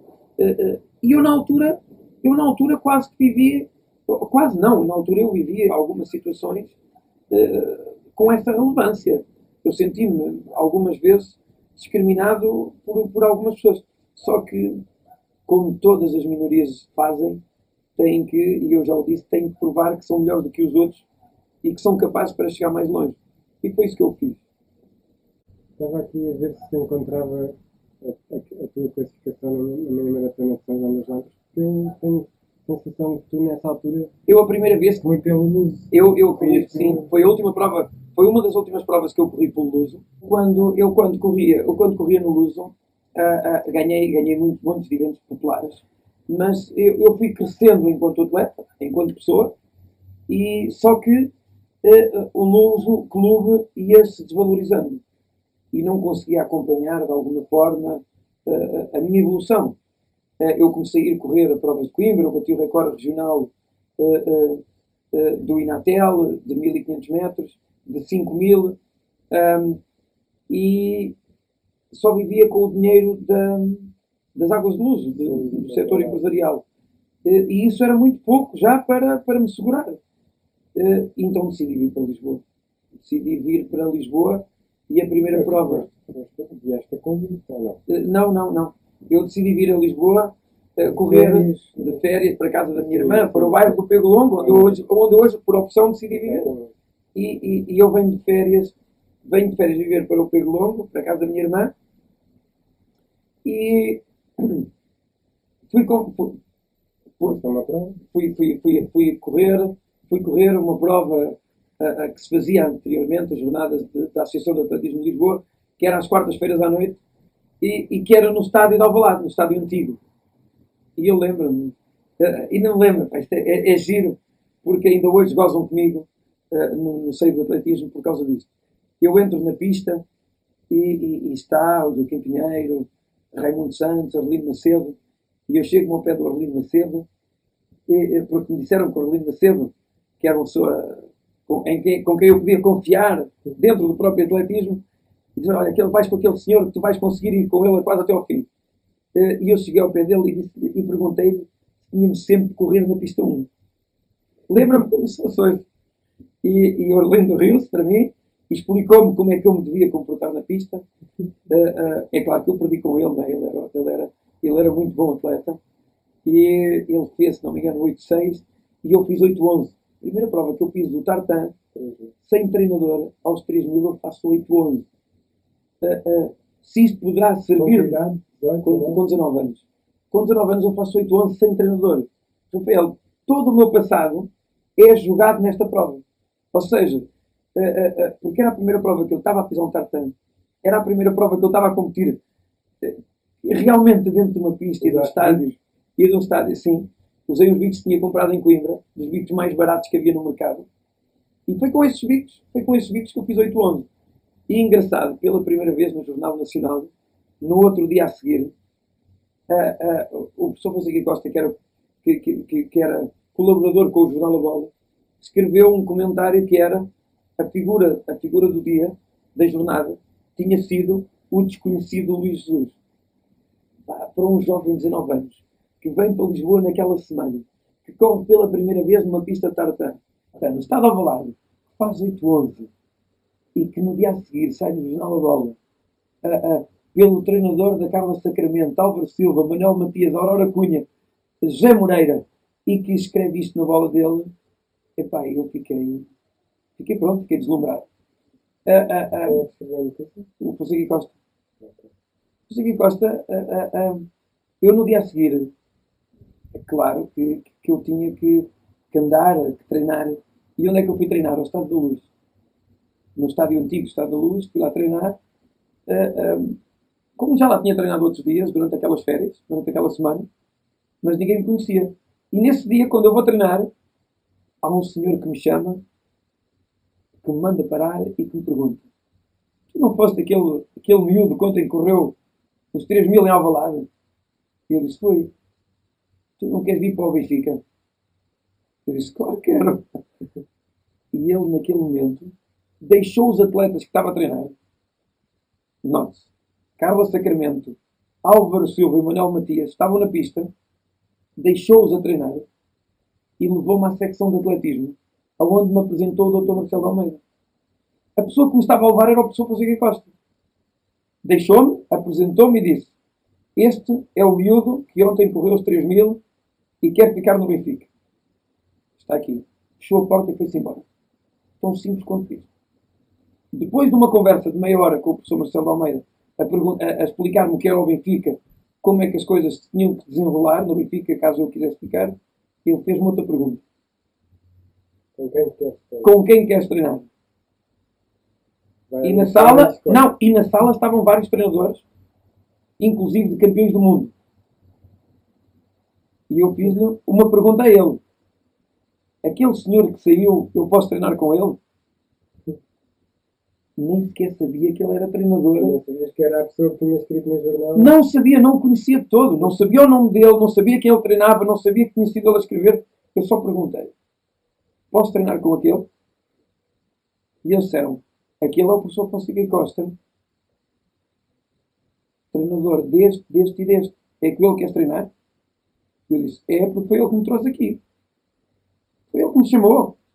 Esta, se as pessoas conseguirem identificar este momento e, e- e avaliar e analisar este momento, Sim, é- eles conhecem, as, conhecem a minha verdadeira pessoa. Ou seja, basta este momento, basta este episódio do Benfica para as pessoas saberem quem eu sou.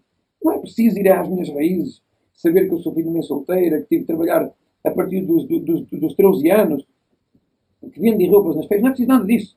Basta este episódio do Benfica. Alguém me chamou, alguém me levou à secção, estavam treinadores de campeões do mundo dentro da sala, eu optei e perguntei se podia treinar com aquela pessoa que me chamou. Sabia lá, eu queria ser atleta. Eu sabia, eu sabia que só dependia de mim ser bom.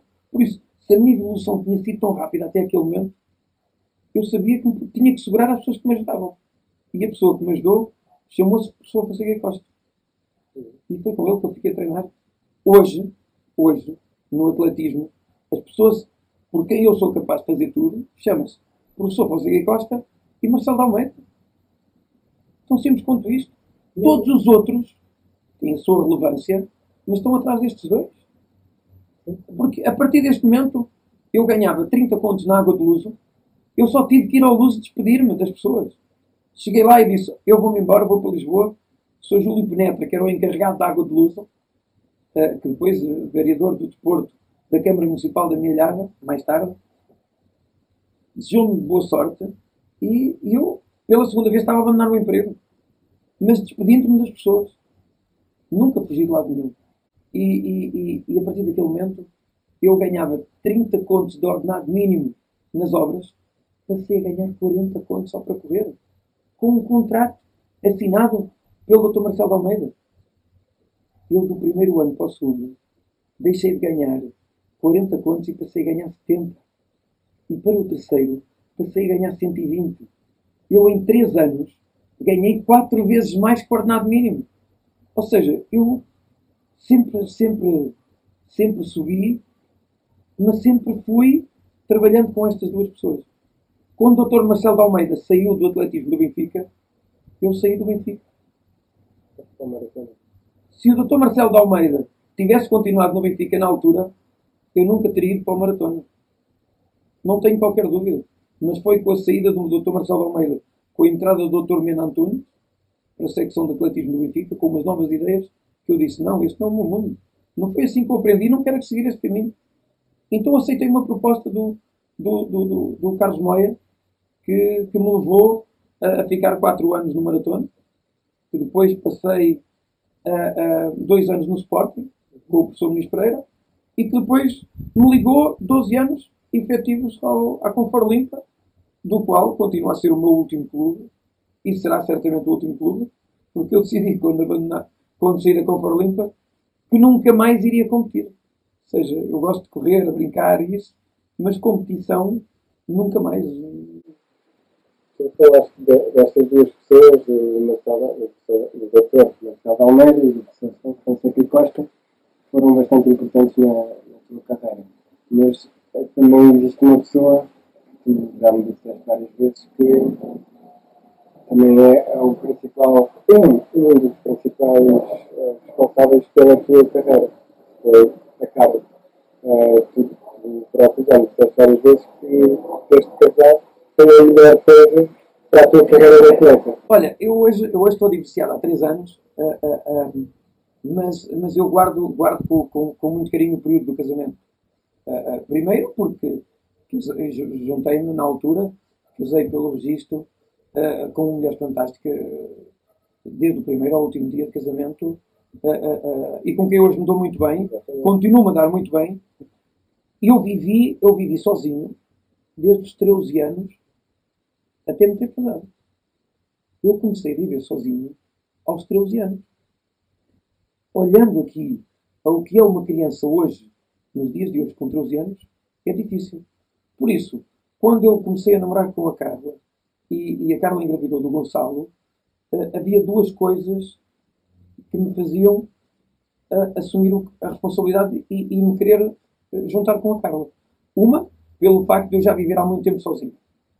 E, e para um jovem viver sozinho não é fácil. Não é fácil as dificuldades que eu tive que atravessar, e a gestão que eu tive que fazer durante este tempo todo. E depois a outra, ser filho de mãe solteira e querer dar ao Gonçalo, de alguma forma, melhor que alguém me deu a mim. Ou seja, juntamos isto uh, e o facto de eu gostar da Carla. Carla, uh, sempre gostei da Carla. A Carla é uma pessoa, enquanto, enquanto pessoa, ser humano, fantástico. Não, não, não tenho, não posso apontar defeitos à Carla. Durante o tempo que vivemos, agora, há coisas que que, que, para um casal estar junto não basta serem simpáticos e, e, serem amigos um do outro. Há outros valores. E esses valores uh, uh, não, se, não se fabricam. E, e, é isso, é por essa razão que nós, que nós nos divorciamos e que nós decidimos, em, em, em conjunto, uh, viver em casas separadas. mas mantemos uma, uma relação extremamente, extremamente importante. Isto é bom porque aqui até os helicópteros se ouvem a, TV deve estar a filmar a maratona. A, pois, mas isso só estava a ser transmitido direto para a RTP. A, relação, relação, relação efetiva à, à Carla, repara, já há pouco, quando falámos da minha infância, uh, de eu me deitar às, às, às, às 8, 9 horas da noite e me levantar às 6 da manhã, desde o momento em que casei, o meu horário alterou-se um bocado em relação à minha infância. Eu não me deitava às 8, mas deitava às 10. A Carla teve uma pachorra tremenda. A Carla teve uma pachorra tremenda. Porque eu, eu, eu deitava-me todos os dias, inclusivamente às 10 horas. Eu, durante a minha carreira de alta competição, eu deitei-me quase, mas quase todos os dias às 10 horas da noite e me levantava quase, quase todos os dias às 8 da manhã. Era meu horário. Eu todos os dias tinha que estar no Estado Nacional para treinar com o Manuel Matias. Às 9 horas da manhã nós começávamos os treinos. Muitas das vezes nós, nós acabávamos e estavam os outros a começar. Esta é uma realidade de um atleta. Uh, uh, e durante o meu período de casamento, eu tive uma coisa muito boa que era vida familiar. Vocacionada para a minha carreira. Ou seja, educámos o Gonçalo com a minha carreira. Criámos património com a minha carreira. Geríamos a nossa vida pela minha carreira. A Carla abdicou da parte da vida dela para me ajudar na minha carreira. Ou seja, ajudámos-nos mutuamente, criámos um filho excelente, criámos um filho excelente, que uh, uh, neste momento, neste momento uh, está a terminar com as dificuldades que, que um jovem tem durante o período escolar.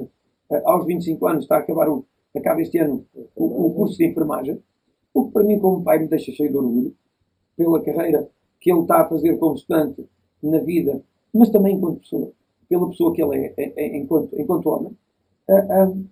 epá, este, este período do casamento eu só posso dizer que foi, durante a minha carreira desportiva, outra parte que um atleta precisa ter, a melhor coisa que me aconteceu. Porque eu tinha ali, tinha ali no casamento, aquilo que eu precisava para ter a estabilidade para poder ser atleta. Eu só não fui melhor atleta porque não quis apostar mais. Eu só não fui melhor atleta porque não quis apostar mais. Porque eu estava sozinho. Ou seja, a, a, minha carreira de atleta, o, o, calcula que o meu treinador, Fonseca Costa, tecnicamente, para mim, tecnicamente, o melhor atleta, o melhor treinador português. Tecnicamente. E, e, e Rafael, eu tenho 30 anos de, de atletismo. Tenho, tenho 20 anos de alta competição. Tirei curso e já formei atletas. Um deles bateu o recorde nacional, o outro foi várias vezes campeão de Portugal e foram a competições internacionais. Eu conheço vários treinadores, passaram por mim vários dirigentes e selecionadores.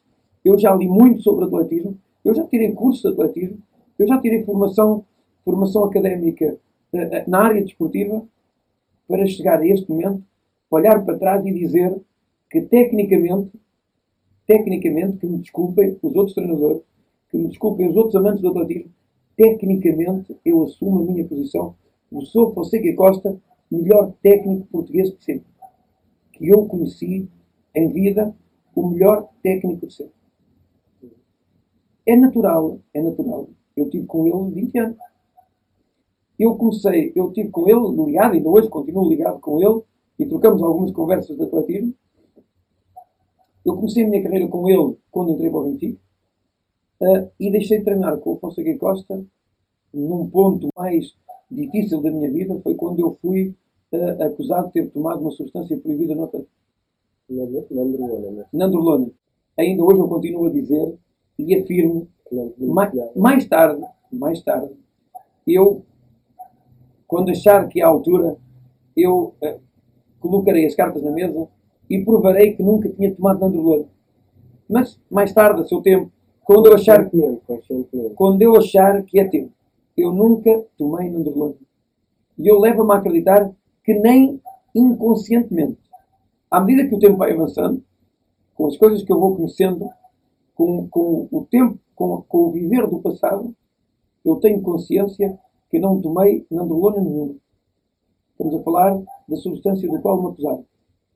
E, e inconscientemente leva-me a crer que também inconscientemente também nunca tomei. Eh, quando eu, quando, eu, quando eu passei por esse processo de doping bastante doloroso, acho que foi, acho que foi o pior momento da minha vida. Acho que, acho que hoje, hoje eu quando falo doping já consigo, já consigo falar, já consigo falar de doping mais abertamente, com alguns, alguns receios, com alguns receios. E eu Mas quando falo, Houve uma vez, eh, uma das primeiras vezes que nós falamos, eu estava a fazer compras no Continental Brasil e tu apareces por trás, dás-me assim caldo e, ficámos lá a falar uma hora lá dentro.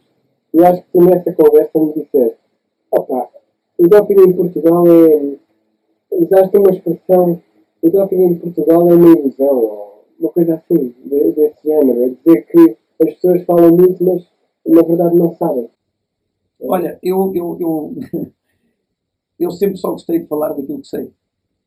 Eu sempre só gostei de falar daquilo que sei. Mas E quando falo- graças ao processo que tiveste, tiveste informado. Exatamente. Eu quando, eu quando, eu quando, quando me cruzo com alguma coisa, eu tenho que saber de que, o, o que é que ali está para eu depois poder opinar.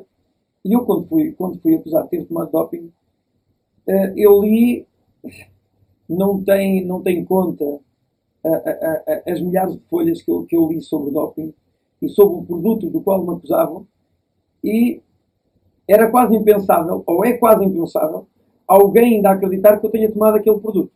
É quase impensável.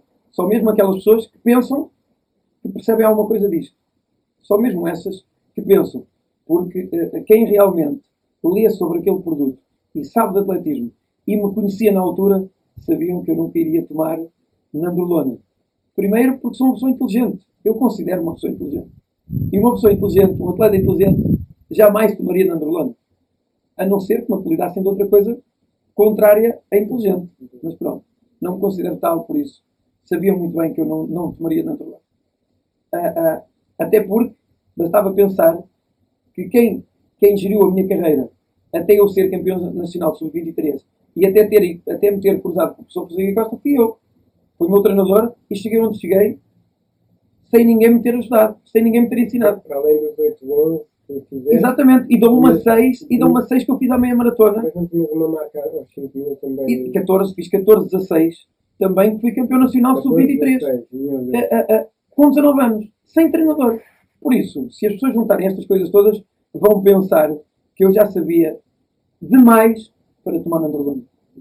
Mas, a partir desse momento, eu eh, eh, eh, optei por não treinar com Fonseca e não, não, e não, não, não treinar mais com Fonseca, não porque Fonseca não, não, me, não me ajudava, mas não para manchar a carreira do professor Rodrigo Costa, porque ele não teve nada a ver com o facto de me terem acusado de nandrolona. Se eu fui castigado porque treinava com o Fonseca, acredito que sim. Se treinasse com outro treinador, acredito que sim. A, a Federação, eh, no meu caso, não aceitou atenuantes.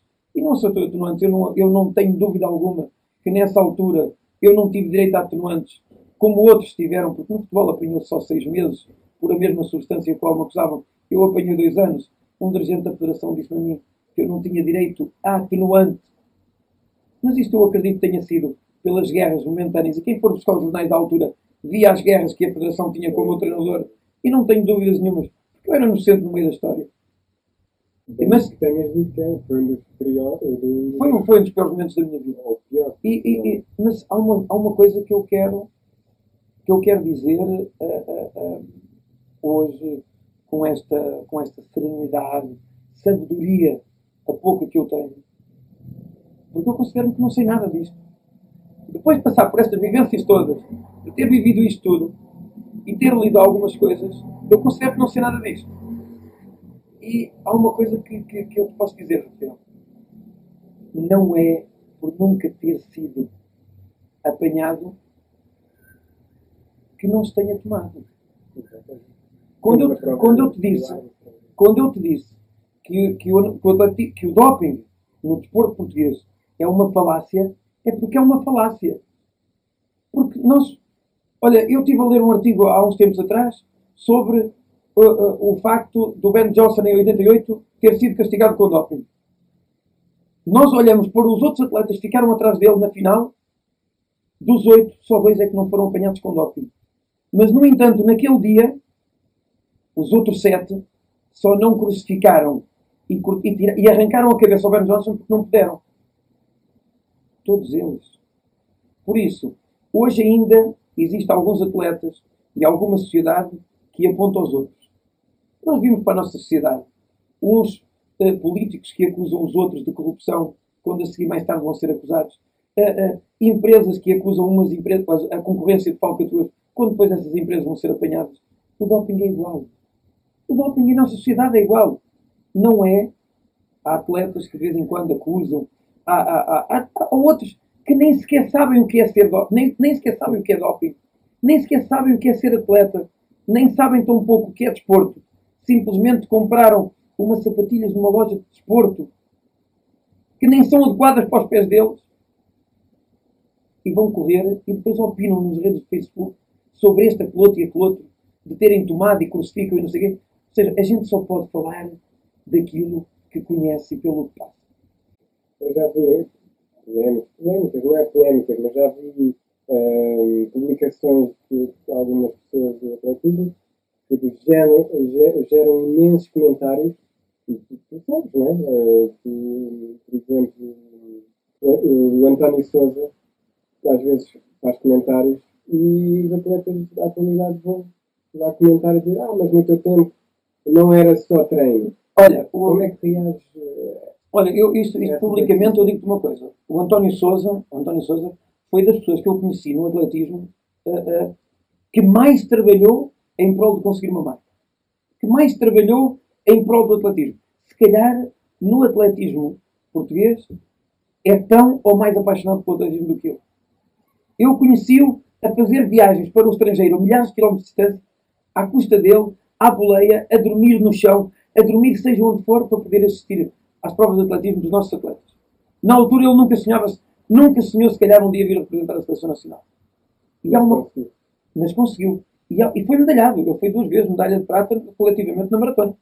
Uh, uh, há uma coisa que eu posso garantir. Uh, enquanto não existirem provas de que no tempo dele ele tomou ou deixar de tomar, e isto se insta todos os atletas. Aquilo é, é Não, ele é no geral, é no geral. E eu, eu, eu identifico António Souza porque eu conheço e dou-me bem com ele e posso, posso dizer isto abertamente. Enquanto não houver uma prova que certo atleta A, B ou C, incluindo António Souza ou outros, tomaram, ninguém pode acusar. A única pessoa que eles podem acusar, efetivamente, é mim. Porque alguém, eh, alguém insistiu de que eu tinha acusado Nandrolona e, efetivamente, eu fui penalizado por, por, por, por análise, por análise, dizer que eu tinha tomado Nandrolona. Tão simples quanto isso. A mim chateia-me um bocado os atletas da atualidade, alguns, principalmente aqueles que são muito bons nas camadas jovens, até júniores, depois em sénior não conseguem dar o salto, andam ali um ou dois anos a arrastar-se ou a fazer as marcas que faziam quando eram juvenis e júniores, e depois dizer sim, eu não consegui porque não me apoiaram e porque eu não, não quis enverdar por, eh, por substâncias de espanto. Olha, uh, uh, o facto de eles falarem em, em substâncias de espantas, uh, quando, quando um jovem diz que não, só não chegou longe ou porque não teve apoio ou porque não teve substância de espanto, eu divido isso em duas partes. Não, quando, ele, quando ele fala de doping, é vergonha para ele mesmo porque está a denegrir a imagem de todo o nosso atletismo. Está a denegrir a imagem de todo o nosso atletismo. Quando, porque, porque dizer que ele só fazia resultados com doping, primeiro está-se a dizer ele próprio que não vale ponta de um chavo, que não vale nada, zero. Alguém que assume que só faria resultados com doping é porque não vale nada, zero. Pronto. E isso aí está explicado a personalidade dessa pessoa, dessa pessoa, desse atleta, desse pseudo-atleta que diz isso. Quanto ao facto de um jovem não ter chegado longe por falta de apoio, isso acontece. Acontece. Uh, uh, mas olha para o meu exemplo. Eu tive, que correr, eu tive correr à frente da avalanche. Se não era comido por ela. Por isso, se eu tive que correr à frente da avalanche para chegar à atleta olímpico, para chegar onde cheguei, os outros também podem correr. Há muita gente que não tem a sorte de se cruzar com as pessoas que eu me cruzei. Porque, efetivamente, para mim, foi uma sorte eu me ter empenhado, mas ter-me cruzado com as pessoas com, com quem eu me cruzei. Agora, há pouco eu disse, na formação, para mim, é o setor principal de investimento. E tu repara, eu tive dois atletas jovens com dois percursos até ao escalão de júnior semelhantes. Fábio Rebelo e Miguel Moreira. E podem ser a realidade da sociedade. O Fábio Rebelo era um atleta que poderia ser medalhado olímpico. Não tenho dúvida. Era um fenómeno acima da média. Só que tinha um problema que eu acompanhava, que era a estrutura, toda a estrutura envolvente, para além de, do clube e do, do, seu treinador. O que lhe levou a ter que emigrar e ir para o estrangeiro. E deixou de correr. O Miguel Moreira, pelo contrário, ainda hoje é uma das nossas maiores referências uh, do atletismo nacional em 800 e 1500, só que a diferença dele para, destes dois atletas para outros atletas tem a ver, é que eles cruzaram-se com um treinador que desde cedo lhes disse que o objetivo principal era serem bons séniores. Aquela conversa que tiveste com o pai do Miguel. Aos 15 anos, aos 15 anos, eu disse ao pai do Miguel o seguinte: o Miguel vai ser bom atleta, eu preciso porque, da sua ajuda. Porque o pai estava preocupado, ah, o Fábio. Exatamente, porque o, pai, o, o Sr. Américo, na altura, uh, uh, uh, o Fábio ganhava as provas todas e o Miguel era sempre segundo, e o Miguel atravessou ali um momento de desmotivação. E o pai de Miguel, como tal, como todo o pai preocupado, preocupava-se com o estatuto do Miguel enquanto ser humano, emocional e, e saber se tinha futuro desportivo. E eu disse o Miguel vai ser o nosso melhor português de 800 e 1500 metros. Só preciso de um favor seu. É que me ajude a levá-lo até lá. o resultado está aí. Neste momento, o Miguel tem, tem, tem tido uma série de lesões. Vive no Porto, uh, está a treinar com o Paulo Colapso e eu espero que continue a progredir a sua carreira porque ele tem valor. Agora, uh, há sempre uma coisa que nós temos que ter a certeza. Sem trabalharmos para além do limite, não conseguimos superar os nossos limites. É que o nosso limite é o desconhecido e que nós temos que explorá-lo. Se nós não explorarmos, não sabemos. Agora, não podemos explorar esses limites antes do atleta chegar a sénior. E o que acontece é que nós temos atletas jovens a fazer umas marcazinhas de caracacá, de caracacá, em que ouvimos logo o treinador no Facebook a dizer que tem ali uma superpotência. Ponto, o treinador tem que preservar o atleta. Não o pode motivar em demasia. Porque senão o atleta vai buscar motivação aonde? No alto já não, já não consegue ver o que é cá para além. Um, agora, para terminar, já que a nossa conversa foi, foi longa, um, tu licenciaste em Educação Física e atualmente estás a, terminar o mestrado. Uh, tu és-me dar exemplos que eu vejo de uma pessoa que soube fazer uma boa transição de, da carreira desportiva para o mercado de trabalho profissional. Olha, eu, eu, eu continuo, eu há pouco disse eu continuo a ter que provar mais do que uma pessoa normal para poder ter sucesso. Porque eh, fui identificado como uma referência no desporto, fui identificado várias vezes como uma referência para jovens, eh, como modelo para os jovens seguirem, e como tal tem que seguir, tem que continuar a seguir essa mesma referência. Agora tu repara, o meu percurso escolar terminou quando eu tinha 13 anos. Eu volto a, volto, volto a estudar aos 43 anos. E volto a estudar por várias razões. E ultrapassaste o Gonçalo. E eu... Não, o, o, facto do Gonçalo, não, a licenciatura dele é totalmente diferente da minha. Demora é, e demora mais tempo. Sim. E as dificuldades também são outras. Uh, uh, Lembra-te que eu tenho 30 anos de desporto. Uh, tirar uma licenciatura de desporto, apesar de não ter sido fácil, 80% da bagagem estava comigo. Faltavam-me alguns termos técnicos, alguma forma. hábito de estudar. Faltava o hábito de estudar, a, a, a, forma de estudar, a metodologia de estudar, ou seja, faltava eu trazer para o estudo a metodologia que tinha, tive durante anos no, no, no atletismo. E esse rigor eu apliquei. Consegui terminar a licenciatura com 15 valores, uh, sem ter pedido uma única equivalência, uh, porque eu poderia, tive acesso a várias, mas nunca pedi nenhuma. Eu sempre quis fazer todas as disciplinas. E não, a maior frustração da faculdade é não ter tido 20 atletismo, porque uh, uh, só tive 19, porque pequei no salto em comprimento. Não consegui saltar o suficiente na parte física para ter o 20. Mas pronto, mas, uh, tive 19, o que para mim foi muito bom. terminando a licenciatura, achei que já tinha aprendido mais qualquer coisa, mas comecei a olhar para o fundo da estrada e dizer que ainda não aprendi nada.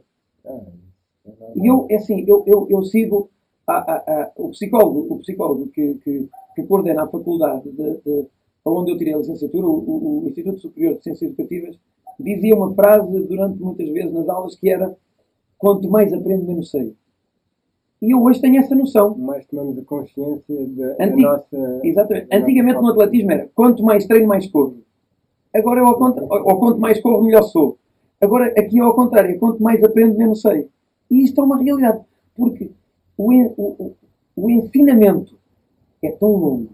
A sabedoria, quando nós olhamos e, e, e, e ouvimos alguém falar sobre certos assuntos, reparamos que nós não sabemos mesmo nada. Sabemos uma coisinha muito. Um grão de areia numa praia é, é aquilo, é aquilo que nós sabemos. É um grão de areia numa praia. Ou uma gota de água no oceano. E eu tive necessidade, bem, já que fiz a licenciatura, uh, uh, uh, sentindo-me com dificuldades, mas com algum, com algum conforto, o que eu vou fazer agora é tirar, tirar o mestrado numa faculdade diferente. Escolhi a melhor faculdade, que está identificada como a melhor faculdade em gestão desportiva, pelo menos na, nas bases da internet, no, na pesquisa que eu fiz, é a faculdade que está melhor identificada, de referência, é a Faculdade de Évora, faculdade com 500 anos de história, e foi ali que eu fui, foi ali que eu fui, que eu fui inscrever-me, uh, uh, sem cunhas, sem agrados, simplesmente por aquilo que eu sou. Uh, neste momento já estou naquela fase, já deixei todas as disciplinas para trás, estou naquela fase de, de, de, de, de tese, e, e a, a, a, o meu assunto de estudo, o meu caso de estudo, a minha matéria de estudo para defesa mais tarde, tem a ver com o atletismo. Tem a ver com aquilo que eu considero ser o perfil ideal para um dirigente de atletismo, para um técnico de atletismo. Então, o meu estudo é o, o, o perfil do diretor técnico de atletismo.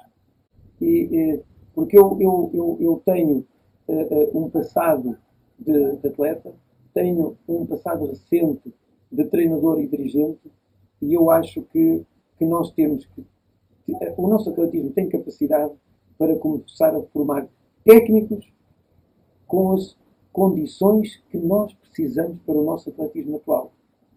Eh, eh, este estudo é avaliar eh, as condições que nós temos nos clubes atuais, tentar de alguma forma perceber o que é que eles são e, e, e o que é que eles, o que é que eles também gostariam de ser para poder ajudar a modalidade, e depois apresentar esse estudo e dizer qual o caminho que, neste caso, este estudo indica para, para, um, para um futuro. Okay. e agora, para terminar esta, esta conversa, agradeço-te imenso. espero que continues ligado ao atletismo porque faltam pessoas como tu, uh, que foram grandes atletas uh, e que depois continuem uh, a lutar pela modalidade, porque não é, não é comum. Há pessoas. Pronto, temos vários exemplos de pessoas que, não seguiram, no, não quiseram retribuir ao atletismo o que o atletismo lhes proporcionou. Não quiseram, Rafael. Não é um tema, é um tema um bocado melindroso, porque não quiseram uh, ou não tiveram a oportunidade da sua própria vida pessoal. Até porque nós não temos estrutura de apoio para que os atletas, para que as grandes referências nacionais fiquem ligadas à modalidade. Nós não temos estrutura para isso também. Esse, esse é outro tema. É outro tema que um dia mais tarde podemos explorar. Exatamente. Agradeço-te imenso, espero que tenhas gostado de falar e senti-me bem quando estavas com um brilho no, no, olhar a falar dos teus tempos de, de tábua e da, da, da tua família, das tuas experiências. Uh, espero que, que, as pessoas que nos ouçam também uh, gostem e tenham retirado algum, alguma coisa e agradeço muito. Eu é que agradeço a oportunidade também de podermos partilhar de alguma forma o nosso sentimento para, para, o, resto, para o resto das pessoas. Porque às vezes uh, as pessoas cruzam-se connosco na rua, nós opinamos um ou dois minutos, mas às vezes o contexto da nossa opinião pode não ser bem interpretado.